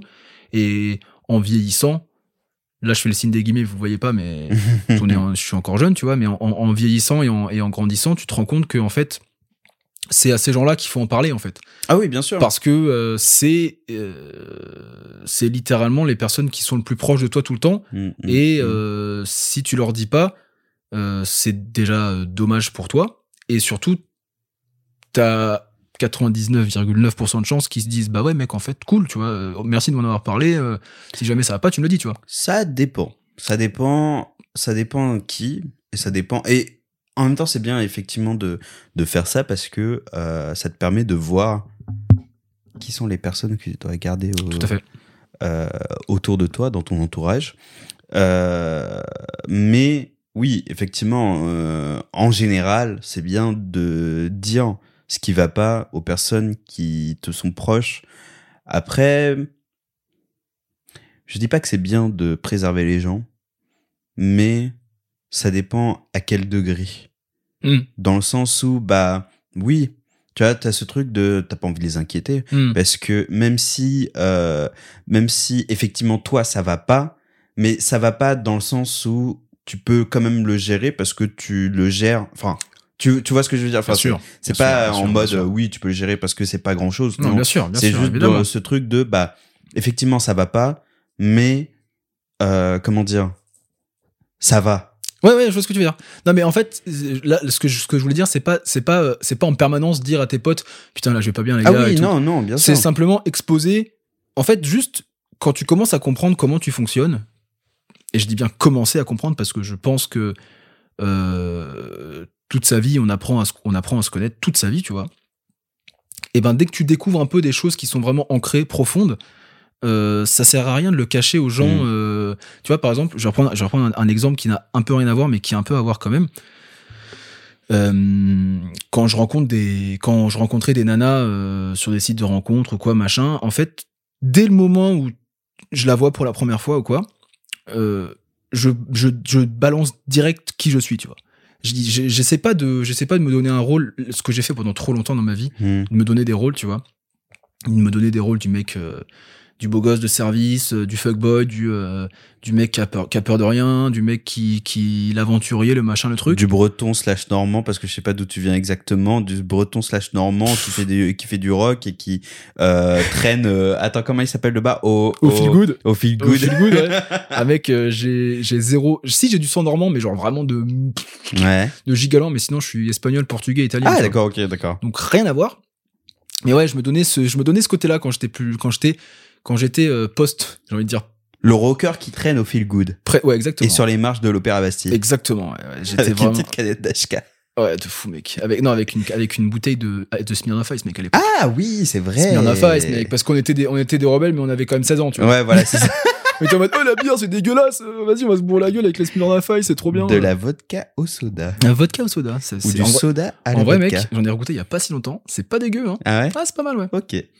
Et voilà, donc du coup, maintenant, je suis en mode, bah voilà, en fait, euh, je suis comme ça, euh, je suis anxieux, je fais des crises d'angoisse, euh, je suis un peu dépressif, je suis même dépressif. Pas tout le temps, mais c'est une maladie, en fait. Mhm. et... et voilà, tu vois, je le dis. Mhm. Et souvent, je, je me rends compte la plupart du temps, quand tu commences à dire des choses comme ça, bah les gens, ils se disent, putain, mais moi, c'est pareil un peu. Parfois, bon, après, il y a des gens aussi, tu sais, il y a eu une mode pendant un moment de, ouais, euh, je suis trop dépressif, euh, Oui, maladie mentale, machin, l'autodiag de ces morts là. Hmm. Euh, euh, c'est horrible. Et c'était surtout, c'était même pas l'autodiag, c'était, c'était cette. Oui, oui. je sais pas, je sais pas si tu te souviens, il y a eu toute une période où. En fait, c'est une sorte de. J'ai pas envie de dire ça parce que ça serait aussi en même temps. euh, euh, ça peut, ça peut être aussi une insulte ou je sais pas quoi, tu vois. Mais tu sais, c'est ce truc d'effet de mode. Ouais. J'aime pas dire ça, mais bah, si, complètement, mec. techniquement, c'est ça, tu vois. C'est que tout le monde dit qu'il est dépressif à tout va, alors Ouais, que ouais. la dépression, c'est bah oui, voilà. C'est pas euh, ah euh, t'as le moral dans les chaussettes. Non, c'est ça, ouais, c'est une maladie. Enfin, c'est pas que ça déjà. non, c'est pas que ça, non, tout à fait. Euh, C'est ça, mais c'est ça, ça. mais c'est pas que ça. Euh, et euh, oui, je sais que t'as des gens qui sont qui sont pas d'accord avec moi, mais en même temps, tu vois, en ce moment dans le- dans le- Faut dans- pas le couper, mec, en vrai, hein, parce que c'est moi, je suis, moi, c'est moi qui. Non, moi je te, non, moi je te je te parle pas de ça. Non, moi je te parle d'un autre truc qui Ah. auquel ça me fait penser et je euh, j'ai envie de le dire parce que euh, bah parce que c'est c'est plus ou moins en lien tu vois avec ça mais Les c'est juste HPI? pour euh, alors déjà il y a les HPI mais tu sais c'est ce truc de de, de du du coming, euh, coming out sur tout plein de trucs sur tout plein de de de, de couleurs de l'arc-en-ciel LGBT tu vois Je suis d'accord avec toi. et que enfin en soi tu vois moi ça me pose pas de problème moi j'ai aucun problème avec ça et c'est juste que moi personnellement pour moi pour me définir moi j'aime pas me mettre des mettre des mots sur euh, ce que j'aime ou ce que je suis tu vois Mhm. c'est je m'en fous tu vois Mhm. je dis juste aux gens euh, ce qui pré enfin les le, le truc facile qu'ils puissent comprendre euh, parce que c'est facile euh, parce que comme ça ils me pètent pas trop les couilles euh, mais t'as ce truc de cette effervescence de d'un coming out qu'il faut absolument euh, nommer quelque chose aussi tu vois euh, sur ce que tu ressens sur ce que tu aimes Mhm. ou les choses par lesquelles t'es attiré Mhm. Après, je suis pas en train de dire, tu vois, que, que, que c'est du bullshit, mais t'en as eu trop pour, enfin, comment dire, t'en as eu trop, et surtout des gens, en fait, gros, qui se ravisaient. Ouais. Alors après, tu peux très bien, tu peux très bien te raviser. Moi, par exemple, choix. moi, par exemple, tu vois, je vais, je vais, je vais, je vais prendre un exemple. Ici, le ou bête du futur. Euh, je sens que ce passage risque de ne pas être compris par tout le monde, donc je m'explique avec un peu plus de recul, enfin je vais essayer. Ce que je voulais dire dans ce passage, c'est qu'il y a des personnes qui sont effectivement perdues dans leur identité de genre et dans leur orientation sexuelle, et qui ont besoin de nommer ou de se trouver dans le spectre de genre et d'attirance, et je leur souhaite évidemment de réussir à se trouver pour que ces personnes se sentent mieux dans leur corps et dans leur tête, mais je sais qu'il y a eu une autre catégorie de personnes qui se sont revendiquées d'être de tel genre ou de telle orientation sexuelle pour se faire voir par d'autres, comme des personnes qui se sont revendiquées comme dépressives ou ont pu clamer qu'ils avaient une maladie mentale alors qu'ils avaient des intentions pas saines ou très mal placées. Je ne vais pas m'étaler sur ce sujet car évidemment je ne peux pas me revendiquer expert et si des auditeurs ou des auditrices veulent venir en message pour en discuter de manière posée, mes DM sont ouverts.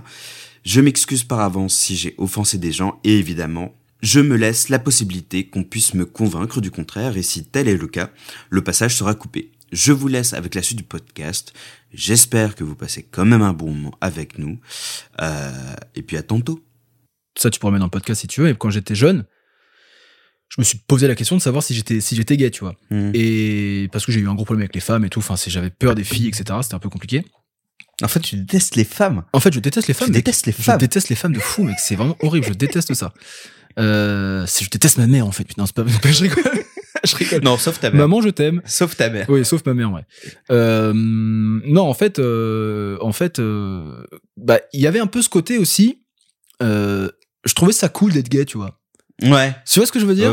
C'était un peu, c'est, c'est, c'est, c'est débile. J'avais 16 ans, mec, en même temps, tu vois. Et, et je me dis, putain, être gay, c'est cool parce que, bah, c'est comme si t'avais, tu peux avoir de l'attention et, et, et de l'affection avec un mec qui te comprend. Hmm. parce que c'est quelqu'un du même, euh, moi, je vais dire sexe que toi, désolé. Oui, euh, oui, oui, je- oui. Les trucs de genre et tout, j'ai, je suis pas contre, mais j'ai beaucoup de mal à m'identifier comme ça. Donc, du même sexe que moi.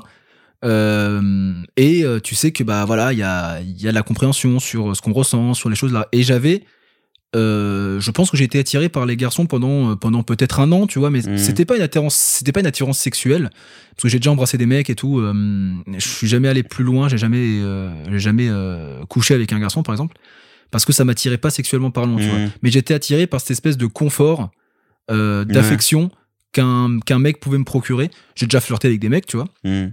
euh, mais j'ai jamais eu euh, de d'attirance sexuelle quoi c'était Mhm. surtout ouais voilà le confort le, le fait de se dire je sais pas un espèce de, de rôle inversé de je me sentais pas capable de protéger les filles tu vois Hmm.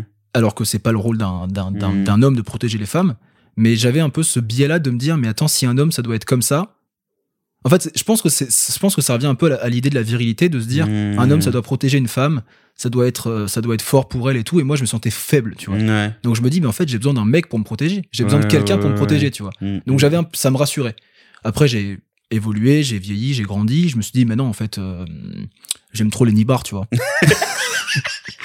J'aime trop j'aime trop les nibards et les petits culs tu vois donc c'est pas possible et euh, et, et donc voilà je me suis dit non euh, je suis je suis pas du tout euh, je suis pas du tout gay en fait je suis pas du tout bi non plus Hmm. mais j'ai toujours ce côté. euh, Par contre, j'ai aucun souci à dire que ce mec, je le trouve beau. euh, Ouais. que tu vois, j'ai vraiment aucun. Tu te sens pas. euh, Comment tu dis ça Euh, Tu te sens pas en crise dans ton. Dans ton. Dans ton- dans ton dans ta virilité. Clairement euh, pas, mec. Franchement, franchement, vraiment pas. Tu vois. C'est-à-dire que je pourrais très bien euh, trouver un homme attirant. Euh, Peut-être qu'un jour j'aurai une expérience avec un homme, je sais pas. Mais ça serait plus. un- Je prends le côté un peu féminin dans ce- de, de, de, de ce cas-là où je sais qu'il y a des femmes qui sont pas spécialement attirées par les femmes, mais qui se disent hmm. peut-être un jour je pourrais essayer avec une femme pour l'expérience, tu vois. Ouais. Et je pense que ça pourrait être un peu mon cas. Euh, je suis pas attiré par les hommes, mais ça, mais si euh, j'ai une occasion, un, un- quelque chose qui, S'il y a des, des étoiles qui se connectent Exactement, c'est ça. mais je qui s'alignent, mais je oui. me, mais je, je me serais, je, je sais que je suis hétéro, tu vois. Hmm. Et euh, et, et voilà. Euh, je sais pas pourquoi on parlait de ça, mais Euh, c'est juste, euh, on disait, on parlait du, de l'auto, de, ah oui, l'autodiag, ouais. l'autodiag Ouais, et que ouais. euh, t'avais ce truc de effervescence de euh, euh, de de tout le monde de tout le monde de la part de tout le monde euh, à dire que euh, t'es dépressif etc Ouais, c'est ça. parce que tu parlais de quand tu rencontres Ah oui, c'est par ça. exemple quand tu datais des, des nanas euh, quand tu datais des nanas et que tu leur balançais euh, euh, enfin que tu leur euh, que tu que tu euh, énonçais des choses sur toi Ouais. que en mode ah oui ben c'est vrai que moi aussi etc. Et bah souvent, tu vois, les, les filles elles disent bah putain, je suis rassuré que tu me dis ça parce que moi j'ai souvent euh, j'ai souvent euh, peur de, de dire ça aux garçons parce que ça les fait fuir. Ils pensent que je suis folle, ils pensent que machin. Et je dis bah si si c'est comme ça, alors euh, ça vaut même pas le coup, tu vois. Moi c'est pour ça j'y vais cash, je suis en mode voilà, Hmm. c'est comme ça. Je suis peut-être pas les dix premières minutes, tu vois. oui euh, bah quand normal, faut- ouais, ouais. le parfum de glace préféré Ouais, tu vois. Voilà, c'est ça. Le mec il, fait tout ce qu'il déteste, tu vois. ça. Mais, euh, mais voilà, il y a quand même une, une approche à avoir. Mais c'est vrai que je suis assez ouvert là-dessus. Franchement, euh, Mm. moi, ça me pose pas de problème. Euh, parce que je, parce que j'apprends justement à me présenter en tant que moi-même, tu vois, en tant Mm. que moi. Parce que pendant trop longtemps, je me suis, je me suis caché derrière des masques comme euh, l'avatar dans Ions of Sun. Yes, Euh, I- Voilà. Ok. Euh, bah déjà, merci. Bah, avec plaisir. C'est pas la fin encore. Je sais. Euh, on a, j'ai réussi à trouver un fil rouge euh, parce qu'on s'était dit qu'on allait faire la blague du fil rouge entre ton épisode, l'épisode de Clarisse et ton épisode à toi. Et j'ai trouvé le fil rouge. Euh, Est-ce que c'est le fil rouge que Tifa a autour du bras? Non. Dommage. mais tu peux nous raconter comment tu t'es, comment vous êtes rencontré avec Clarisse? Oh damn. Comment s'est rencontré avec Clarisse? Parce que, alors, même si je l'ai enregistré il y a même pas deux jours, euh, j'ai oublié pourquoi elle m'a dit euh, que euh, votre rencontre était particulière. Parce qu'elle m'a dit que c'était, enfin, de ce que je m'en souviens, c'est particulier. Et c'est autour de quelque chose et j'ai oublié quoi. Mais en tout cas, je me suis rappelé que c'était que ça que c'était le fil rouge. Bah, c'est clairement Naruto, mec. Ah oui, voilà c'est ça. Ah mais oui, c'est ça. C'est clairement Na- Naruto, c'est en le fait. Na- euh, parce qu'on parlait de Naruto. Ah, c'est clairement je Naruto. Est-ce que tu faisais aussi le Naruto Run au Ah, de collège? fou, mec. Ok. Moi, j'étais. En fait, comment on s'est rencontré avec Clarisse? Moi, je suis... moi, j'ai, fait deux écoles dans ma vie, tu vois. J'ai de la de la petite section de maternelle à au CM1, j'étais à Bonneuil euh, dans le 94, 9 Katsu, RPZ. RPZ, côté de Créteil en plus, tu connais bien.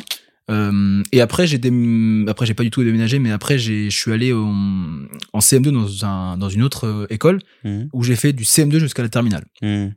Euh, et j'ai rencontré Clarisse en CM2. Oh, Excusez-moi. damn. Et, euh, et en fait, c'est au- à ce moment-là où j'ai commencé à lire Naruto. Je sais pas trop comment. Je sais pas si c'est à travers Clarisse ou euh, à travers Hugo, s'il y avait un pote à nous qui s'appelait Hugo, Mhm. qui était qui faisait partie du trio euh, de, de, des, de la team 7 de Naruto, tu vois. Ouais. Moi, j'étais Sasuke, lui, c'était Naruto, elle, c'était Sakura, tu vois. Li- littéralement, mec, hein, c'était vraiment ça. hein. Hugo, c'était le mec un peu, un peu fort et tout. Euh, Clarisse, c'était la petite nana, et moi, j'étais le mec un peu edgy avec les cheveux longs et tout. Yeah. Euh, j'étais trop, trop Sasuke, mec.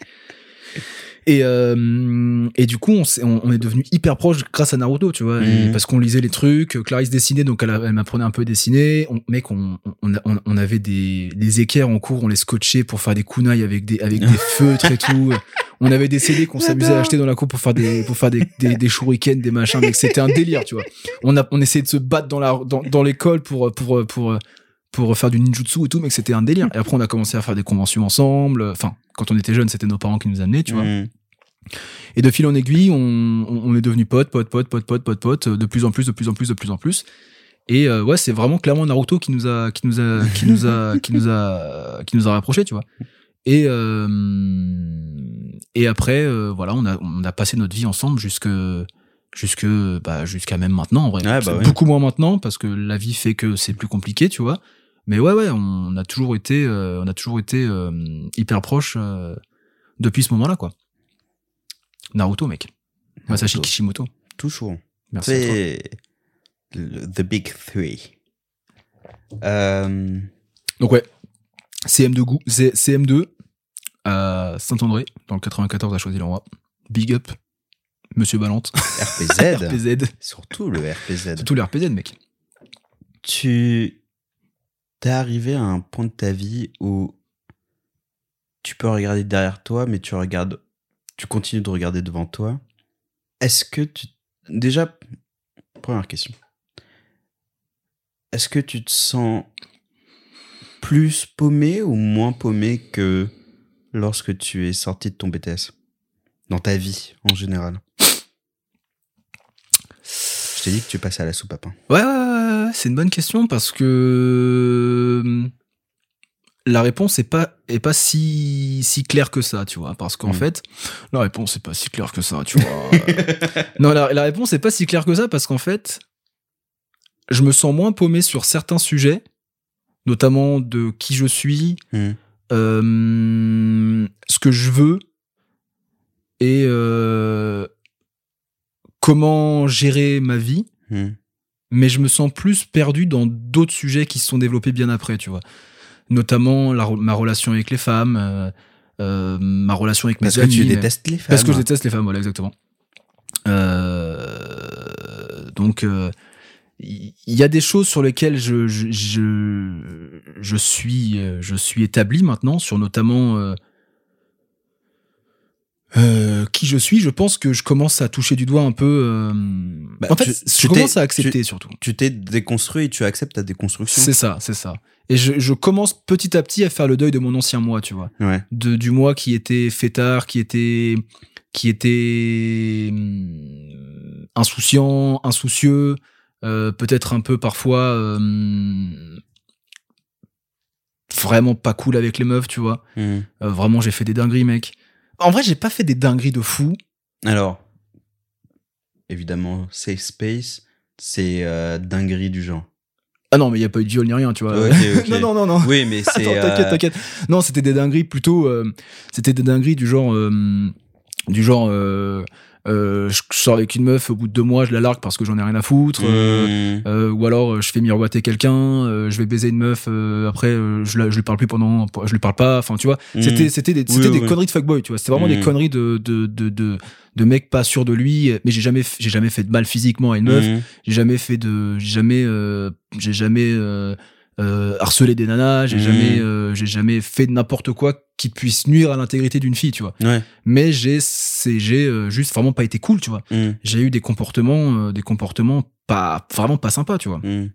Euh, de, ça fait depuis depuis mon ex Dani en fait que ça va beaucoup mieux parce qu'elle m'a elle m'a elle m'a beaucoup appris à, à comprendre comment fonctionnait une relation, tu vois. Mhm. Je suis toujours pas certain de aimer le concept, Ouais. mais euh, mais mais mais je comprends maintenant que je- tu peux avoir des relations avec des gens en étant toi-même, en, en acceptant l'autre avec ses défauts, sans forcément aimer ses défauts, tu vois. T'es pas obligé d'apprécier tout chez une personne pour apprécier la personne. mhm. Et, euh, et j'ai aussi compris que bah, euh, le le mot relation n'est pas, n'est pas un gros mot en fait. Hmm. Tu vois, j'ai, en fait, j'ai toujours, justement, comme j'ai beaucoup fait de mal, je pense, à des filles dans ma vie, ou même à des, à des gens en règle générale, beaucoup moins les mecs que des filles quand même. Euh, j'ai, appris que j'étais pas, c'était. Comment je peux expliquer ça? C'est-à-dire que pendant très longtemps, je pensais que dès que je rencontrais quelqu'un, j'allais forcément lui faire du mal, tu vois Hmm. J'ai, je partais de ce principe-là que dès que je rencontre quelqu'un, forcément, je vais être euh, l'élément déclencheur d'un truc dans sa vie qui va, euh, qui va, euh, qui va lui faire du mal, tu vois. C'était hyper égoïste quand tu réfléchis, Oui. parce que ça veut dire que pourquoi, pourquoi Bah, toi, tu déjà, seras tellement oui. important, tu vois? Dé- euh, oui, déjà ça. Puis aussi, c'est. euh, en fait, pour- pourquoi toi tu serais ça, Hmm. cet élément déclencheur, et pourquoi forcément tu ferais du mal à la personne? Bah oui, c'est ça. Parce que justement, je connaissais mes biais. Je connaissais les biais de, euh, de, euh, bah écoute, euh, je te kiffe de ouf pendant deux semaines et après tu ne m'intéresses plus, tu vois. Ouais, mais tu les, tu les connaissais certes, mais est-ce que tu les acceptais? C'est-à-dire? Bah, Est-ce que tu acceptais le fait d'être un connard? Ah bah non.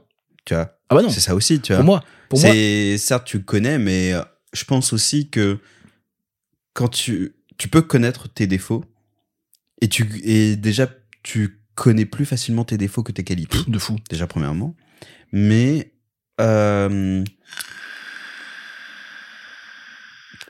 tu ne comment dire accepter ses défauts c'est compliqué parce que justement en fait déjà déjà en fait en gros savoir que tu fais ça et te intégrer le fait que tu fais ça c'est complètement différent en termes Mm. de prise de conscience C'est ça. parce que si tu acceptes tes défauts, tu amoindris leur impact naturellement. Pas totalement, pas complètement, et pas tout de suite, mais tu le fais inconsciemment, euh, de mon point de vue. Euh, du coup, c'est ça aussi, tu vois, c'est que tu les, tu les connaissais, mais tu les acceptais pas, donc du coup, tu... En fait, c'est en fait, je les, c'est pas que je les connaissais pas ni je les acceptais pas, c'est que pour moi c'était normal. Ouais. Tu vois, j'étais, en fait, j'étais partagé parce que je, je me disais, c'est bon, je m'en fous, mec, je suis jeune, je fais ce que je veux, euh, voilà. euh. Mais d'un côté, c'était, en fait, c'était l'image que je renvoyais de moi. Mais Mhm. au fond, j'étais détruit, tu vois. Mhm. J'étais pas bien. J'étais vraiment en manque d'affection, en manque d'amour, en manque de tout ça, et j'ai, j'ai, j'ai, vraiment enterré tout ça euh, au profit justement de ce côté détaché qui n'était pas moi finalement. Et c'est pour ça que j'ai fait beaucoup de mal. C'est parce que, euh, enfin, j'ai fait beaucoup de mal. Encore une fois, ça se trouve non, tu vois. Mais c'est mon ressenti. moi. Bah, en fait, c'est- je me suis fait beaucoup de mal. En fait, tu t'es fait beaucoup de mal Ouais. et tu t'as pas enfin comment dire t'as fait beaucoup de mal mais pas dans le sens euh, comment dire euh, sociétal dans lequel on entend tu vois Non, bien sûr que c'est non. juste que bah oui enfin t'as as fait de la merde dans des relations C'est ça. amoureuses comme amicales C'est ça. comme n'importe qui C'est ça. peut en faire C'est ça. J'ai fait beaucoup de mal. Euh, mais euh, c'est pas, euh, ce n'est pas criminel. Ce n'est pas, ce n'est pas, euh, je n'ai pas fait du mal euh, de façon répréhensible au niveau de la loi, n'est-ce pas Euh, mais j'ai, oui, tu vois, j'ai, pas répondre à une nana avec qui t'as couché, ou alors tu couches avec une fille et elle te dégoûte deux minutes après, tu vois. C'est- Pour moi, c'était des comportements qui, qui faisaient du mal, mais ça se trouve, pas tant que ça, en fait. Ça se trouve, les gens, ils étaient en mode, bah ouais, bah, je m'en bats les couilles, c'est un connard, tu vois. Mm. Et je pense qu'on a beaucoup pensé ça de moi pendant très longtemps. Au moins pendant deux ans quand j'étais en BTS. J'étais vraiment le fuckboy de merde, c'était horrible, mec. Mm. Euh, et euh, et j'ai appris que, bah, en fait, euh, j'ai pas besoin d'être comme ça pour être heureux, tu vois. Et en fait, j'étais pas heureux quand je faisais ça. Mm. J'étais pas heureux quand, quand, quand j'envoyais un message à une fille parce que je la trouvais mignonne. et en plus, pas tant que ça. J'avais juste, j'avais juste besoin. En fait, j'avais besoin d'un d'un d'affection Mhm. immédiate Mm. peu profonde et que je puisse me détacher tout de suite après. Ouais, c'est ça. Parce que ça, parce que du Parce coup, que t'avais besoin de, fl- de flatter ton ego. pff, de fou, complètement. Parce que j'ai, je manque cruellement de confiance en moi, tu vois. Euh, ce qui est assez étonnant, alors que toute ma vie, on a, on a, on m'a fait que des éloges. Mm. C'est d'ailleurs la conversation que j'ai eue avec ma mère il y a pas si longtemps que ça. Euh, elle m'a dit, je, comp- je, je comprends pas.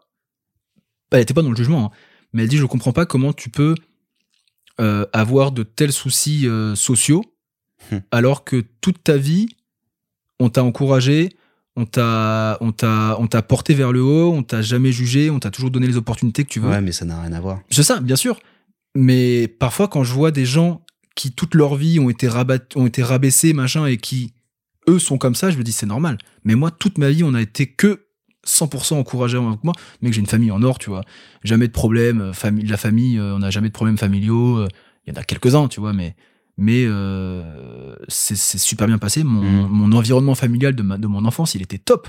Je pense euh, le, mon manque de confiance en moi vient de ça parce que quand on me disait ça, j'y croyais pas. Ouais. Tu vois ce que je veux dire? Mhm. Du coup, j'étais en mode, mais non, mais pour- parfois, pendant des années, mec, je me disais, mais comment on peut m'aimer en fait? J'ai rien d'aimable, tu vois. Mm. Encore une fois, les qualités, on n'arrive pas à les voir et les défauts, on voit que ça, tu vois. Et euh, donc, c'est pour ça, je pense que. euh, Et est-ce que tu penses aussi que ton euh, ton toi d'avant qui était un connard sur les bords, tu incon- inconsciemment tu le faisais aussi Enfin, tu te comportais un peu ainsi parce que justement, on te faisait des, des éloges ou qu'on te complimentait Ouais. et que tu voulais casser Ouais, ce il y truc-là il y a un peu de en ça, mode ouais. ouais, euh, bah je vais vous prouver qu'en fait, Ouais, euh, il y a, je suis, peut-être un peu de ça. pas, je suis pas un super mec et voilà. y Il y a peut-être un, peu- il y a peut-être un peu de c'est ça. cliché, mais Ouais, euh, ouais, mais je pense qu'il y a un peu de ça et il y a surtout aussi du du euh, euh, je voulais me prouver à moi-même que que je que j'étais je sais pas plus beau que les autres ou plus fort Mm. que les autres alors que j'y croyais pas tu vois ouais. parfois enfin tous mes potes quand j'étais au lycée au collège ils me disaient putain mais mec tu dois avoir toutes les meufs doivent, être à tes pieds et tout machin et moi j'étais en mode bah non pas spécialement tu vois et en plus de ça euh, j'aimais pas ça ça me faisait peur parce Mm. qu'encore une fois je déteste les femmes donc du coup tu vois, j'étais en mode vraiment non non c'est vraiment C'est une blague. c'est une blague bien sûr je, je, je, je détestais ça, tu vois, ça me faisait flipper les relations euh, homme-femme. J'ai vraiment, j'avais une peur panique de ça, tu vois. Mm. Et quand, en fait, je pense que c'était plus une revanche sur ça que l'inverse, parce que toute mon ma scolarité, collège, lycée, euh, vraiment, euh, j'étais euh, au cours de fou avec les filles. j'ai eu plein de crushs comme tous les comme tous les adolescents, tu vois. Et euh, le fait de tenir la main d'une fille en public, ça me ça me foutait les jetons. Le fait de de- de- d'embrasser une fille, ça me foutait les jetons. J'étais vraiment, c'était maladif, tu vois. C'était une peur maladive. Quand j'ai fait ma première fois, je suis devenu un monstre. La première fois que j'ai couché avec une fille, déjà, c'est- déjà c'était une nana. euh, elle est venue chez moi, elle m'a montré ses seins et j'ai dit vas-y viens, on, viens, on couche ensemble. C'était nul à chier, mec, mais vraiment nul à chier, tu vois. Je la- je l'aimais pas du tout. Enfin, je- aucun sentiment à rien. Mm. Euh, c'était juste pour le faire quoi et juste après ça j'ai pas eu de j'ai pas eu de relation euh, sexuelle avec des filles pour lesquelles j'avais de l'affection Mm. pendant très longtemps tu vois donc du coup j'ai construit ma sexualité sur juste du cul Mm. euh, et de, de la culpabilité. Et donc euh, j'ai enchaîné j'ai enchaîné j'ai enchaîné j'ai enchaîné j'ai enchaîné Mhm. jusqu'à ce que bah il- là euh, je commence enfin à comprendre que bah Bah non. non, en fait, Oui, c'est vraiment pas ouf, en fait. Tu vois, c'est Mhm. vraiment pas ouf, quoi. Euh, la sexualité, c'est bien, c'est cool même, euh, quand, euh, évidemment, toujours dans le consentement, hein, euh, encore une fois, je tiens à le répéter, le consentement, c'est important. Euh, mais il faut aussi avoir le consentement, pas uniquement de la personne en face, mais le sien aussi, tu vois. Hmm. Parce que parfois, mec, je vais, je vais pas dire que je me suis fait violer parce que c'est faux, mais je pense que j'ai couché avec des filles alors que j'avais pas envie, tu vois. Ouais. Juste parce que il fallait que je le fasse. Il Ouais, fallait, que je me, fallait que je me ça, prouve ça- que je pouvais le faire. ça n'a rien à voir avec la personne en la personne en face c'était juste ce truc de ce truc de ouais l'occasion elle est là de de, de faire l'amour de coucher bah let's go tu vois Ouais, c'est ça. et tu te tu te mettais en automatique C'est ça. Et c'était nul. Hmm. Je ressentais rien. Euh, j'ai été éjaculateur précoce pendant très longtemps parce que justement, en fait, j'avais Ouais. pas spécialement envie, tu vois. C'était vraiment, c'était pas, c'était plus un, une image que je me faisais de ce que je devais être ouais que euh, que juste le fait de vouloir véritablement quoi. Hmm. Donc en fait, le consentement, euh, je l'ai toujours demandé chez les autres, mais je me le suis jamais demandé à moi, tu vois. Est-ce que je voulais vraiment? Et ça me faisait hyper peur, surtout de dire que j'avais pas envie. Par exemple, si je, je commençais à parler avec une fille et tout, et que j'allais chez elle, et que on s'était dit qu'on allait coucher ensemble, tu vois, parce que c'était souvent comme ça que ça fonctionnait. Je parlais avec une nana, machin, viens, on se voit, on couche ensemble, go. Et au moment où d'arriver, j'avais parfois pas spécialement envie, mais j'avais peur de dire non, tu vois. Hmm. J'avais peur de dire euh, non, vas-y, parce que par peur de sa réaction, par peur de, de passer pour, euh, pour je sais pas quoi, et du coup, je le faisais quand même, Hmm. mais j'avais pas envie. Et après, euh, parfois, je me dégoûtais de fou, tu vois. J'étais en mode, mais putain, mais pourquoi j'ai fait ça Euh, Vraiment, je me dégoûtais, quoi. J'avais juste envie de partir, de plus jamais la voir et de m'enfermer dans ma chambre et de, et de, de rester dans le noir toute la journée, tu vois. Hmm. Donc, euh, et c'est pour ça aussi que j'ai fait du mal. Parce que ce comportement ne pouvait clairement pas amener à, à de la bienveillance dans une De- relation. de- oui et surtout de la bienveillance de la part de, de l'autre ouais. Bah oui, clairement. Et en plus, je voulais pas l'accepter, tu vois, cette Mhm. bienveillance. Même si les filles avec qui je couchais, elles étaient superbes. Pas physiquement, mais je veux dire. euh, Oui, mais j'ai quand même couché avec quelques canons, je vais pas vous mentir. Euh, Il y avait beaucoup de bienveillance chez elles, mais en fait, ça me faisait peur parce que moi-même, j'étais pas. t'étais pas prêt à accepter Ouais, leur, ça. leur bienveillance C'est ça.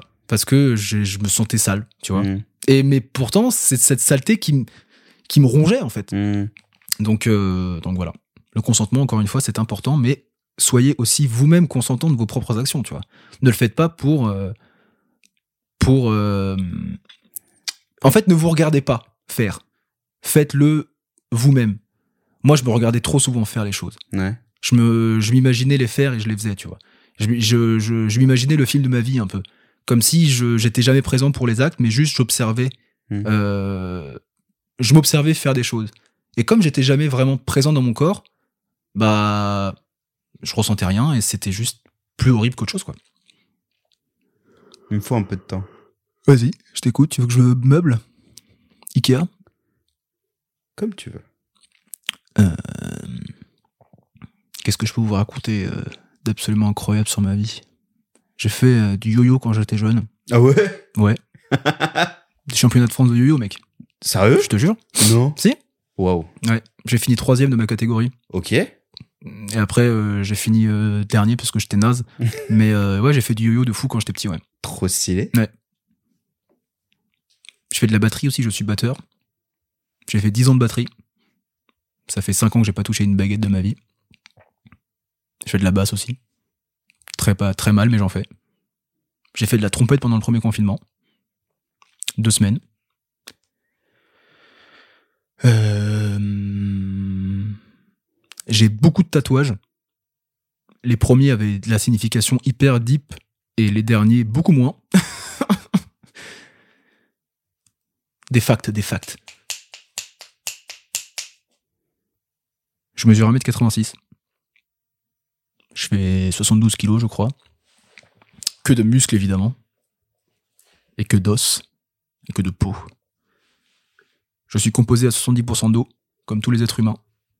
ok c'est bon J'étais mon auditeur en homme flag de merde. Faut que tu coupes ça avec parce que c'est vraiment horrible. oh peut-être que je vais le garder maintenant que- que tu as commencé à faire cette euh, cette remise en question, Mhm. ce- cette thérapie aussi que tu suis aussi. Ah, bien sûr, oui, bah, en parlant de thérapie, j'ai vu plus, je continue à voir des psys et tout, euh, voilà, pour,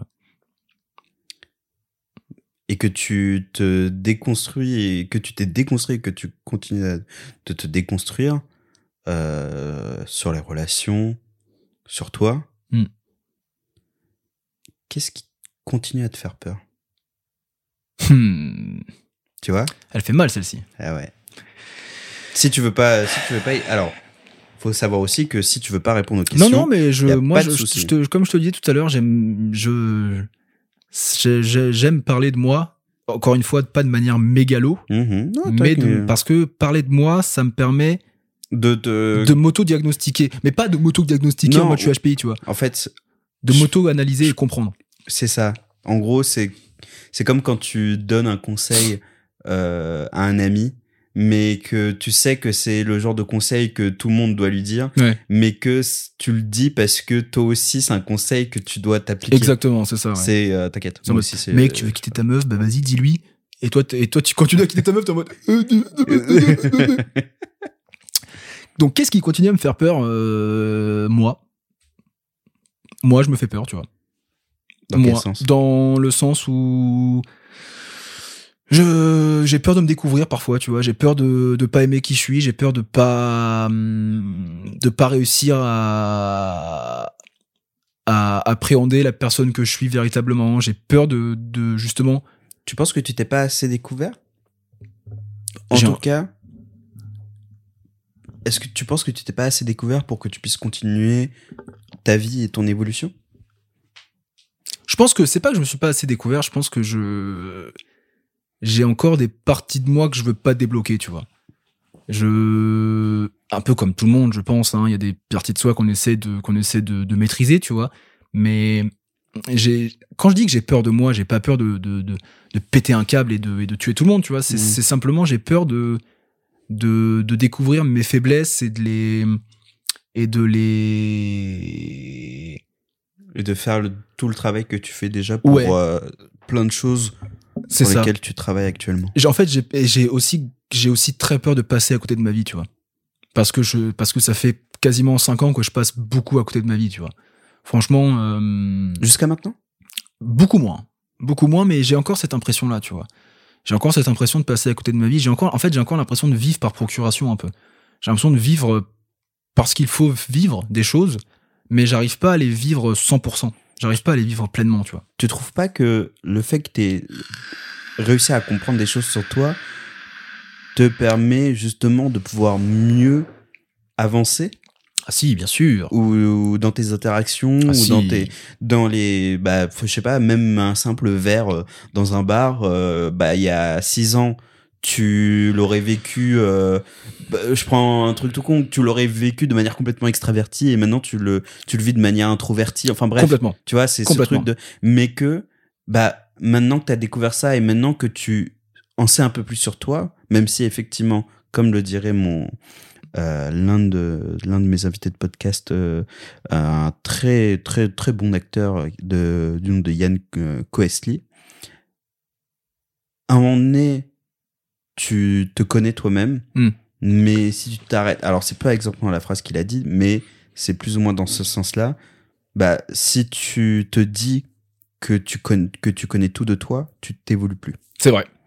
donc dans tous les cas tu continueras toujours Mais mais c'est ce que j'ai dit tout à l'heure. Je pense que toute la vie, on apprend à se connaître, tu vois. mais tu t'as pas ce truc de maintenant tu tu sais quand même en partie en surface quelle est ta vraie personnalité ou en tout cas ton vrai enfin en tout cas ton euh, un- quel est le regard le plus honnête que tu peux avoir Mm, sur, les gens sur toi et sur le monde ça te est-ce que ça te permet quand même de pouvoir mieux apprécier maintenant Oui, ton quotidien? Oui, oui, oui, oui. pas seulement ta vie mais ton quotidien Oui, oui, complètement, complètement. j'ai des moments, euh, j'ai des moments où, où je où je- j'apprécie beaucoup plus mon quotidien qu'avant. Euh, et euh, je pense que c'est un peu, c'est un peu aussi une gymnastique, tu vois. Mm. C'est-à-dire que c'est. Alors attends, je vais reprendre ma phrase parce que c'est une gymnastique, mais c'est aussi par vague. C'est-à-dire que là, tu vois, je suis dans une, je suis dans une espèce de vague haute. Ou- Enfin, je suis pas vraiment dans une vague haute. C'est pas comme avant, parce qu'avant, je pouvais avoir des moments C'est où. pas, c'est pas une question de haut ou de bas, t'es dans une vague constante. Mais constante haute et constante basse. Oui, c'est ça. C'est ça. C'est-à-dire que là, tu vois, je, je, je me force un peu à, à, à, à me bouger le cul, en fait, tu vois. Mhm. Euh, encore une fois, le temps, il fait beaucoup. Là, on sort de, de l'hiver et tout, c'est cool. Mais euh, tu vois, quand je suis allé chez Noémie samedi soir, euh, machin, c'est des choses que euh, il y a 4-5 mois, je- j'aurais pas envie de faire, tu vois. J'ai- Mhm. Je préfère rester chez moi à rentrer. Et, et en plus de ça, je suis pas bien quand je suis chez moi, tu vois. Donc, Mhm. c'est vraiment le, le- le serpent qui se mord la queue. Mais, euh, mais oui, euh, mon quotidien est, est de mieux en mieux. euh, parce que je commence à vraiment entreprendre un voyage sur en moi-même Mhm. et euh, un peu spirituel aussi tu vois. J'essaie de j'essaie de, de, me rattacher à des choses. J'essaie de, de, de- j'ai toujours été j'ai toujours été spirituel tu vois. Mhm. Euh, sans jamais avoir de de véritable accroche pendant très longtemps. J'étais euh, passionné comme je te disais de mythologie celtique euh, mythologie nordique toutes ces choses là en ce moment je m'intéresse énormément au bouddhisme au, à l'hindouisme toutes ces choses là tout et c'est trop marrant parce que je re- je je retrouve des choses que j'ai toujours euh, pensé au fond de moi, tu vois, notamment la réincarnation, notamment la, c'est pas vraiment la réincarnation, mais notamment la, la continuité de, de, tes actes. Par exemple, je vais te prendre un exemple très con, tu vois, mais euh, le karma. Euh, euh, je suis pas du tout un expert, encore une fois. hein, J'apprends, je, je, je, glane les informations là où, là, où je les, là où je veux les prendre, enfin là où je peux les prendre. Mais le karma dans le bouddhisme, en fait, c'est le karma, c'est un terme sanskrit qui veut dire euh, qui veut dire action, je crois, ou qui veut dire euh, c'est quelque chose comme ça, je crois. Et euh, Je saurais pas te confirmer ça, mais euh, mais c'est quelque chose je comme pense ça. que Laura te confirmera Oui, beaucoup oui. plus. Oui, Je- c'est quelque chose comme ça. Et ce que ce que ce que Bouddha ce que le Bouddha a expliqué, c'est que ton karma va influencer. en fait, t'as une espèce de continuité de, de t'as une ligne de ton karma qui va influencer tes prochaines. C'est pas des réincarnations parce que c'est pas ton âme qui se déplace de corps en Mhm. corps, mais c'est ton comment ton comment tes actions vont influencer ta prochaine naissance Ouais. ta prochaine naissance, dans, dans, quel, dans quel monde tu vas vivre, le monde des humains, le monde des animaux, etc., etc. Ça peut être des concepts ou ça peut être véritablement ce que tu penses, tu vois. Mhm. Et euh, je discutais avec mon psy il y a, il y a, il y a deux semaines, et euh, il me disait, qu'est-ce qui te fait peur, justement Ce qu'il me disait, qu'est-ce qui te fait peur dans le futur, tu vois? Parce que je lui explique mes crises d'angoisse, mes choses comme ça, Mhm. il me dit, mais qu'est-ce qui te fait peur dans, dans une situation, tu vois? Et je lui ai dit, ce qui me fait peur, c'est mes anciennes enfin, ce qui me fait peur, c'est de ressentir les choses que j'ai déjà ressenties avant. Mhm. Je sais plus exactement comment j'ai formulé cette phrase, mais et, et ça m'a fait penser au karma, tu vois. En tout cas, de ressentir les conséquences de tes précédentes versions de toi-même influer sur, Sur le futur. sur le futur. C'est exactement ça. C'est-à-dire que quand je vais avoir une expérience traumatisante dans un, dans un endroit, par exemple, quand, quand euh, un jour j'ai pris, le- j'ai pris le métro, c'était le métro 14, tu vois, et j'ai commencé à me sentir hyper mal dans le métro, mais vraiment Mhm. hyper mal, je voulais sortir, je faisais une grosse, grosse crise d'angoisse, tu vois. Je suis sorti, j'ai appelé quelqu'un, euh, on a discuté un peu et tout. Et depuis ce jour-là, dès que je rentre dans un métro, enfin, quand j'entrais dans un métro, j'avais cette peur de ressentir ce que j'ai ressenti, tu vois. Mhm. Et euh, c'est ça qui me fait peur aujourd'hui. Dans le futur, c'est de ressentir des choses comme. c'est En fait, j'ai peur de ressentir les choses que j'ai déjà ressenties. T'as peur, t'as peur de te rendre compte que malgré tous les efforts que tu as pu faire Ouais, c'est ça. et tout le travail que tu as pu accomplir, et ben à cause de n'importe quel euh, truc, et ben tu tu te tu retournes malgré toi en arrière. C'est ça, exactement. Et j'ai vraiment. J'ai peur de ça, en fait. J'ai peur de, de jamais me sortir de, de la condition dans laquelle je suis, euh, qui est euh, qui n'est pas catastrophique, hein, mais euh, qui, qui m'empêche de faire. pff, Beaucoup de choses en vrai. hein. Euh, j'ai j'ai des angoisses véritablement. j'ai des j'ai des angoisses obsessionnelles en fait. Encore une fois, où par exemple je vais je vais euh, je vais avoir des envies d'aller aux toilettes, d'a- d'aller uriner, euh, qui peuvent euh, qui peuvent arriver d'un coup comme ça, mais qui sont pas juste des envies d'aller pisser vite fait. Tu vois, c'est Mhm. vraiment ça me prend à la vessie, ça m'écrase la vessie, ça me fait une douleur insupportable. Mhm. Il faut absolument que j'y aille. Tu vois, j'y vais une fois et ça peut recommencer dix minutes après. La même chose. Hmm. C'est hyper fort, c'est hyper douloureux, c'est hyper, c'est vraiment comme si, comme si toute l'acidité de mon corps, comme si toute l'eau de mon corps se mettait à bouillir et il Hmm. fallait que ça sorte, tu vois. Euh, et, euh, et ça, donc justement, c'est des choses auxquelles qui tournent dans mon crâne en permanence. Du coup, j'obsède dessus. Et donc, je le cinéma, c'est très compliqué parce que je me dis, je vais être enfermé dans une salle. Ouais. Si j'ai envie d'aller pisser, je fais comment? Euh, Le métro, c'est pareil. Le bus, c'est pareil. Quand on fait du Ions, parfois, ça me le fait aussi, tu vois. Hmm. La fin d'Ions of Sen, c'était très très compliqué parce que j'arrivais pas du tout à gérer ça. Euh, maintenant, ça va beaucoup mieux. Je suis sous traitement aussi.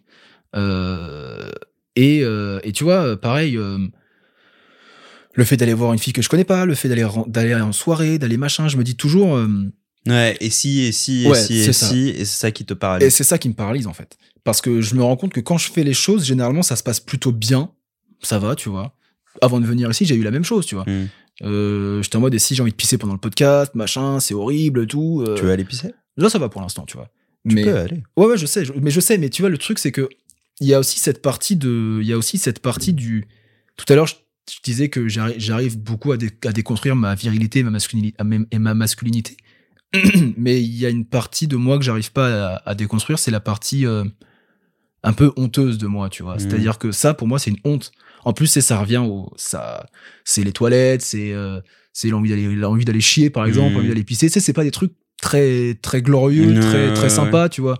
Euh, et ça, c'est une grosse part de honte, tu vois, où tu te dis, mais en fait, euh, les gens, ils me voient comment? Ils me voient comme un, comme un dégueulasse, quoi, tu Ouais, vois. Il y, a, y un peu, il y a un peu ce côté. Ça, c'est très difficile à gérer parce que c'est pas juste quelqu'un qui va faire une crise d'angoisse qui, Hmm. qui arrive pas à respirer, tu vois. Ça, ça m'arrive très peu. Et crise d'angoisse aussi, c'est pareil que la dépression, c'est pas juste. euh, Enfin, c'est pas que euh, ce qu'on. Enfin, le, la représentation qu'on Ah ouais, en sûr. a, tu vois. Ouais, ouais, clairement. C'est. euh, Et, et c'est pareil que c'est un- l'une des raisons pour laquelle j'ai passé mon permis moto, tu vois, parce Mhm. que euh, parce que la moto, quand je suis dessus, je me sens libre. Je me sens, j'ai pas l'impression d'être enfermé dans une boîte, j'ai pas l'impression d'être les bouchons, ça m'angoisse plus. hmm. Mais c'est c'est un, un espèce de parachute, tu vois. Ouais, ouais. Et, euh, et j'aimerais me débarrasser de toutes ces choses, toutes ces choses-là. C'est pour ça la méditation, euh, toute cette approche-là par rapport au bouddhisme et, et de, de, de réussir à retrouver un- une sérénité en fait Mhm. euh, intérieure que j'essaie de chercher. Et ce qui me fait peur aujourd'hui, je pense, pour en fait répondre correctement à ta question, quand je te dis c'est moi qui me fait peur, c'est ce, c'est ce comportement-là, tu vois, qui me fait peur. C'est de pas réussir à me détacher de ça, de vivre toute ma vie emprisonné dans mon corps. Tu vois ce que je veux dire? Et ça, ça, ça fait peur. Parce que tu te dis, euh,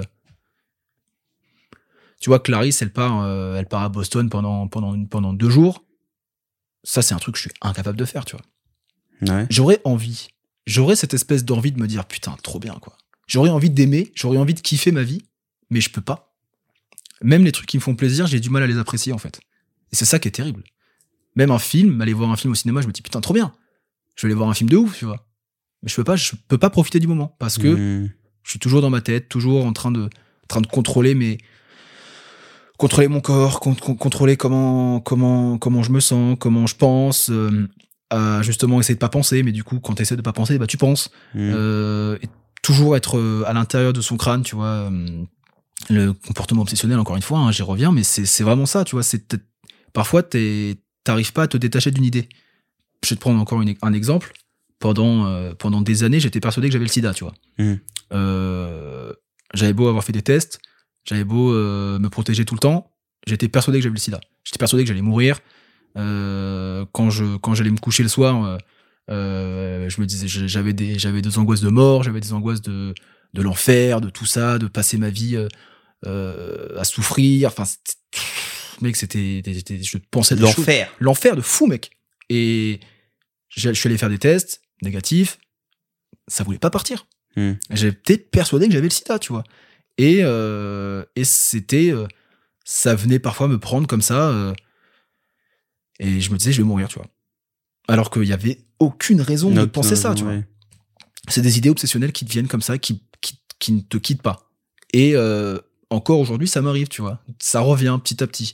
Même si maintenant, je me dis, frère. Tu commences à avoir des comment dire des mécaniques de défense par rapport à ça, oui. C'est ça. Et j'arrive surtout à, j'essaie de plus en plus à accepter. Pardon.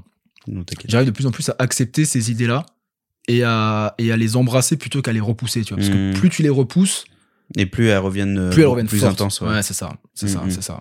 Classique. Et, et du coup, euh, ouais, il y a des obsessions qui, qui me suivent depuis, euh, depuis 5-6 ans, tu vois. Des trucs qui, que je, je sais que c'est faux, mais mon, mon cerveau me dit si, c'est vrai, mec. Mm. T'es comme ça, en fait. T'es vraiment comme ça. Euh, je, c'est pas un exemple concret, mais par exemple, je pourrais très bien avoir une obsession de dire euh, euh, j'ai envie de, j'ai envie de tuer, euh, tuer ma mère, tu vois. Mm. Et ça pourrait être une obsession que j'ai. Je l'ai pas. Mais c'est un peu ce genre d'idée, tu vois. T'as des trucs, parfois, tu te dis, Ouais, des trucs qui sont totalement invraisemblables et Ouais. incompréhensibles, c'est ça. sauf que ton cerveau te persuade du Que c'est la vérité, c'est ça. Et c'est le pire sentiment du monde parce que tu sais que c'est faux, Mm. mais ton corps te dit non, c'est vrai. Mm. Et vraiment, c'est horrible. C'est comme les, les, les pensées intrusives, tu sais. euh, Ouais. Quand t'as un couteau, tu dis Ah, j'ai envie de me planter le couteau dans la main, tu vois. Euh, sauf que si une pensée intrusive, ça dure 10 secondes. Ça me fait penser à. euh, Je sais pas si tu l'as vu, euh, la série Dark Gently.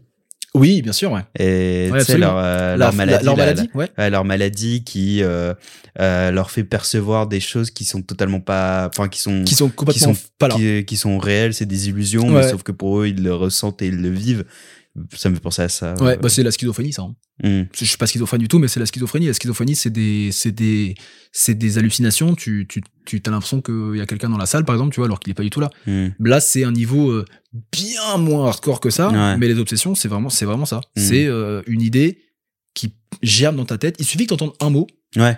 Moi, c'est, moi, le sida, c'est arrivé comment? J'étais en, j'étais en cinquième, euh, en cours d'SVT avec monsieur M. Vondo, qui était un prof extraordinaire. Franchement, c'est l'un des meilleurs profs que j'ai eu d'SVT de ma vie.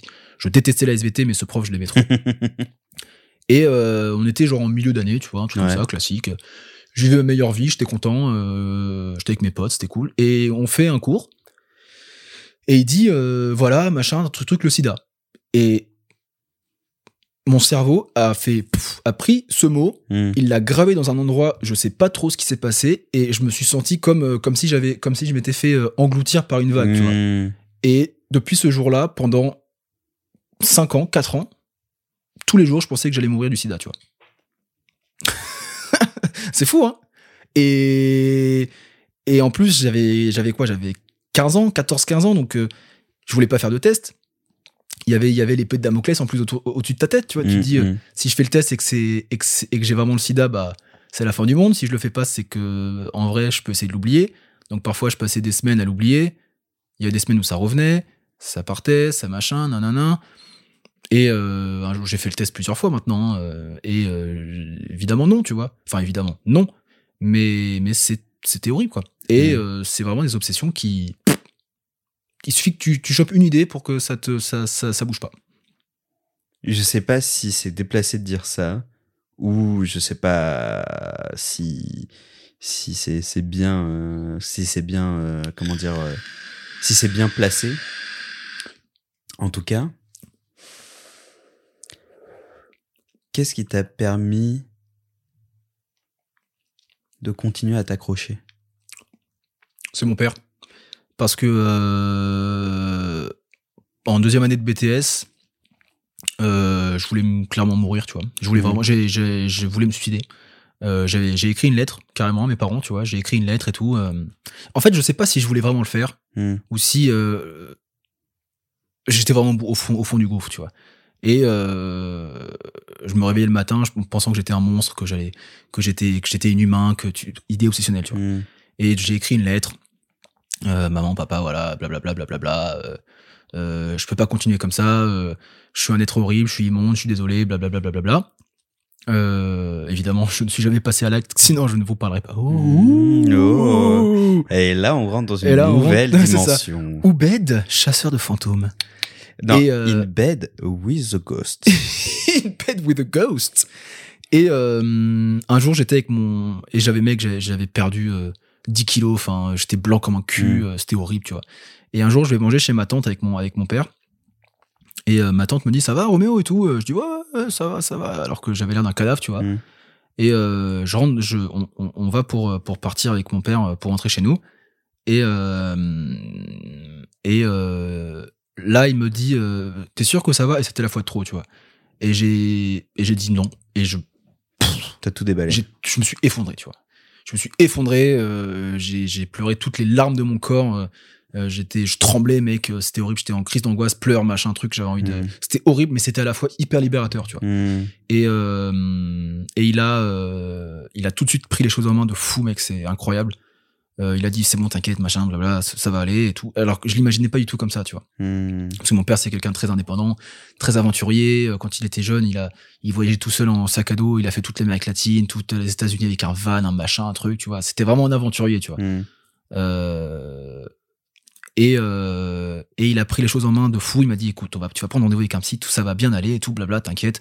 Euh, dors dans le canapé ce soir, machin, tout, tout. Et franchement, il m'a sauvé la vie, clairement, tu vois. Je, Ouais. pense, je pense pas que je, je serais passé à l'acte, mais euh, En tout cas, ça s'est dissipé. ouais. En tout cas, c'est, pas totalement, mais en tout cas, ça s'est beaucoup dissipé, ouais. Ah oui, de fou, mais Mm. complètement. Et vraiment, c'est lui qui, c'est lui qui m'a sauvé, tu vois. C'est lui qui m'a, c'est lui qui a, qui m'a permis de rebondir parce que je, parce que je, je, parlais à personne à ce moment-là de tout ça, tu vois. Hmm. Et c'est là où je me suis dit, mais en fait, parler, c'est tellement important, tu vois.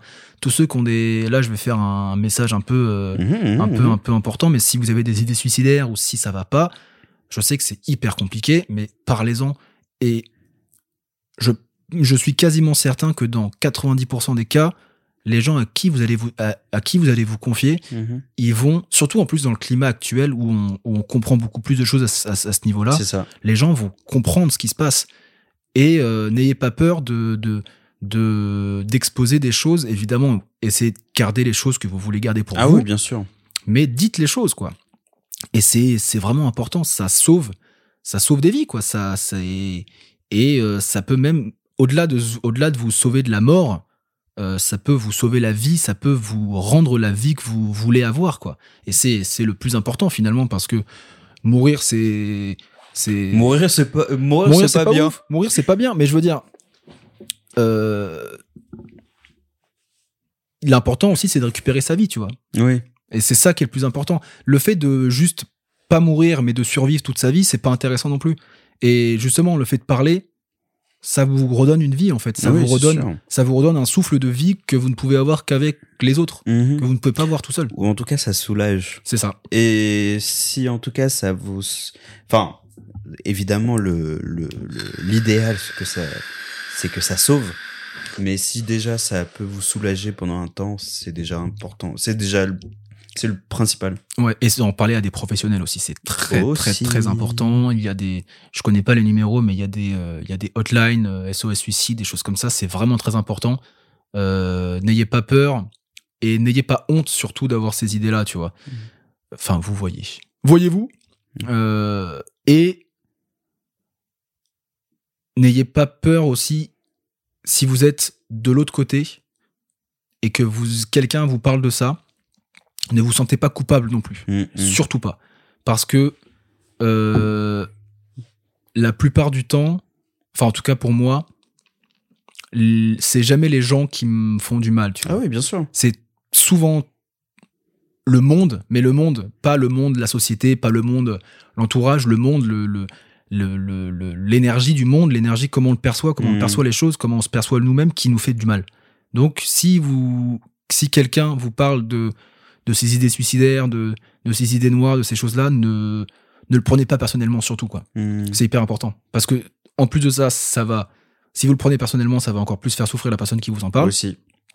Et, euh, et c'est, pas de votre faute, quoi. Mhm. Jamais. Et pour finir un peu, parce que là on est quand même à 1 minute 40, donc euh, en montage on sera à 1 minute 20, 1 minute 30 peut-être. Une heure, tu veux dire? Euh, oui. Putain. Putain, on parle depuis 1 minute 20, mec, c'est trop long. Eh, t'as vu, t'as vu tout ce qu'on s'est raconté en 1 minute 20 Alors, oui, alors, du coup, en fait, du coup, quand je je- je me pétais, c'est comme ça que je parle, en fait. Qu'est-ce que tu te dirais euh, si tu si tu te rends si tu re- si- qu'est-ce que tu te dirais à ton ancien toi? Hmm. D'il y a 6 ans. D'il y a 6 ans, j'avais 20 ans. ou il y a Kéros et Caecilius. Exactement. Euh, Qu'est-ce que je lui dirais? Je lui dirais. euh, Déjà, est-ce que tu, déjà, est-ce que tu voudrais lui dire quelque chose? Ça aussi, parce que c'est, on dit, euh, enfin, la, la Ouais, question par rapport à ça, c'est souvent, qu'est-ce que tu te dirais, qu'est-ce que tu ferais, mais est-ce que tu veux te dire ou faire quelque chose, interagir?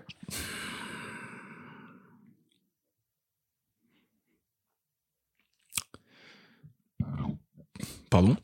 En vrai, L'euro de réflexion. l'euro de réflexion. L'euro méo Lol. Oh, putain. Euh... Ah, le problème, c'est que c'est compliqué parce que. Parce que même si j'ai détesté ma vie et je déteste. Enfin, même si j'ai détesté ma vie, même si la vie, même si ma vie est parfois très compliquée, même si euh, mon cerveau, comment je fonctionne, c'est très compliqué, j'en suis un peu fier, tu vois. J'en suis un peu, con- je suis un peu, ça fait partie de moi en fait. Mm. Et j'aurais pas envie de lui dire quelque chose qui pourrait changer qui je suis aujourd'hui Mm. malgré les malgré les gros problèmes que j'ai, malgré les difficultés que je rencontre dans la vie, euh, je pense que si je devais lui dire quelque chose, ce serait fais au mieux, Mm. juste fais au mieux. Rien, dans rien influencer, tu vois. Fais, fais-toi confiance, fais confiance à ta famille, fais confiance à tes amis et fais au mieux. Et surtout, euh, n'aie pas peur, tu vois Mm. mais je voudrais pas lui dire euh, que ça ira mieux, Ouais. que tu vas passer une période compliquée, mais accroche-toi. Je lui dirais pas tout ça, je lui dirais juste fais au mieux Mm. et n'aie pas peur. Et aime-toi surtout. Aime-toi, le ciel t'aidera. Ce n'est pas l'expression, mais Mais oui, elle prend du sens aussi. exactement. Eh bien, écoute, How can you love so- euh, non, c'est if you can't love yourself, how in the hell you gonna love somebody else? c'est ça exactement. Eh bien, écoute, euh, je pense qu'on peut euh, s'en arrêter là. Oui, carrément. Euh, merci beaucoup. Merci à toi. J'espère que je n'ai pas trop parlé. bah, c'est le but. C'est vrai. En vrai. soi, tu vois, tu vois, c'est ça aussi, c'est que ça, euh, on peut me considérer comme fainéant, euh, mais euh, j'aime tous les épisodes que je que je fais et que je produis, mais les épisodes que j'apprécie encore plus sont les épisodes où je n'ai pas beaucoup, enfin où je ne parle pas, Hmm. ou en tout cas que je dans lequel j'interviens pas, Hmm. parce que Parce que tu détestes ta voix, mec. Déjà, oui, premièrement. Et de Autant que je déteste les femmes. Mec, est-ce que ça peut être, le, est-ce que ça peut être le nom de l'épisode Roméo déteste les femmes Oh non. non, parce que sinon, euh, Ah, je rigole, je rigole. évidemment, évidemment, t'en as qui le prendront au Au premier, premier degré, ouais, malheureusement. Euh, alors que ce n'est pas vrai.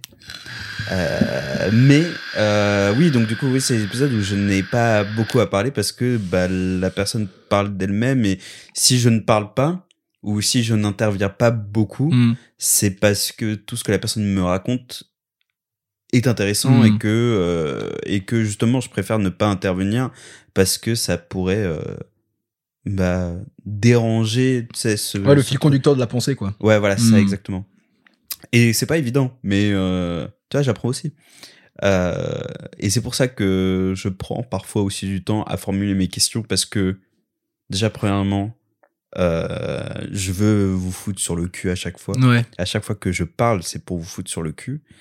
Euh, mais c'est aussi justement, tu vois, comment comment je peux, tu vois, euh, rebondir sur ce que tu dis sans, euh, comment dire, te répéter ou en tout Ouais, cas sûr, ouais. et ou en tout cas, en fait, surtout, c'est c'est une expérience pour moi, mais c'est une expérience pour toi aussi. Et complètement.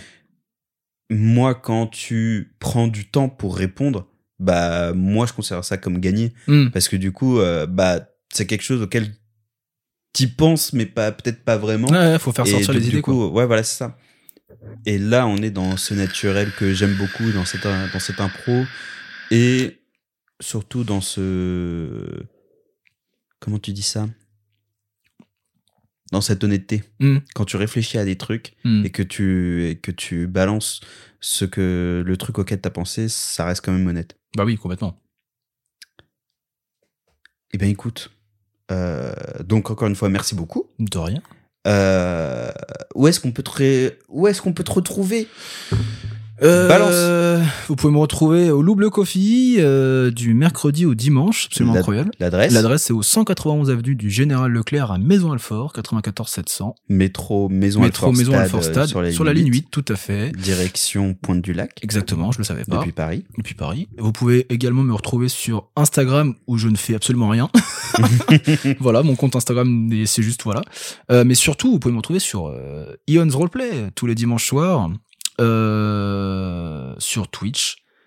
Euh, on fait du jeu de rôle avec euh, Badis, Robin, et parfois Clarisse quand elle fait ses, ses Ion's Talk.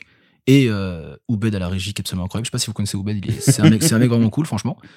Bah Voilà. ouais, bah voilà. Voilà. Le, loup, le, le loup bleu aussi a un compte Instagram. Oh oui, qui est mort aussi, mais voilà. Bah oui. bah mais suivez-moi en masse sur Instagram, que ça, je vais devenir un influenceur. Ouais, voilà, comme ça, comme ça, il pourra faire vraiment des choses. Exactement.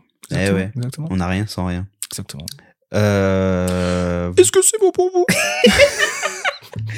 Est-ce que c'est bon pour Est-ce que c'est bon pour vous? C'est ciao C'est vrai, c'est vrai qu'il dit ça. Oui, il dit ça aussi. Euh, vous pouvez me retrouver sur tous les réseaux at ou Bedounia et vous pouvez retrouver le podcast euh, partout euh, en cliquant sur le lien en, via le lien Linktree qui se trouve en description. Merci beaucoup d'avoir écouté cet épisode. On se retrouve dans deux semaines pour un nouvel épisode avec, un, avec une nouvelle invitée, puisque c'est toi. Euh, en attendant, d'ici là, passez une bonne semaine, euh, une bonne journée, une bonne soirée, une bonne matinée, un, bon moment, le moment dans lequel, euh, au moment où vous écoutez cet épisode. J'espère que vous appréciez le moment. Et puis, bah, c'est ciao! C'est ciao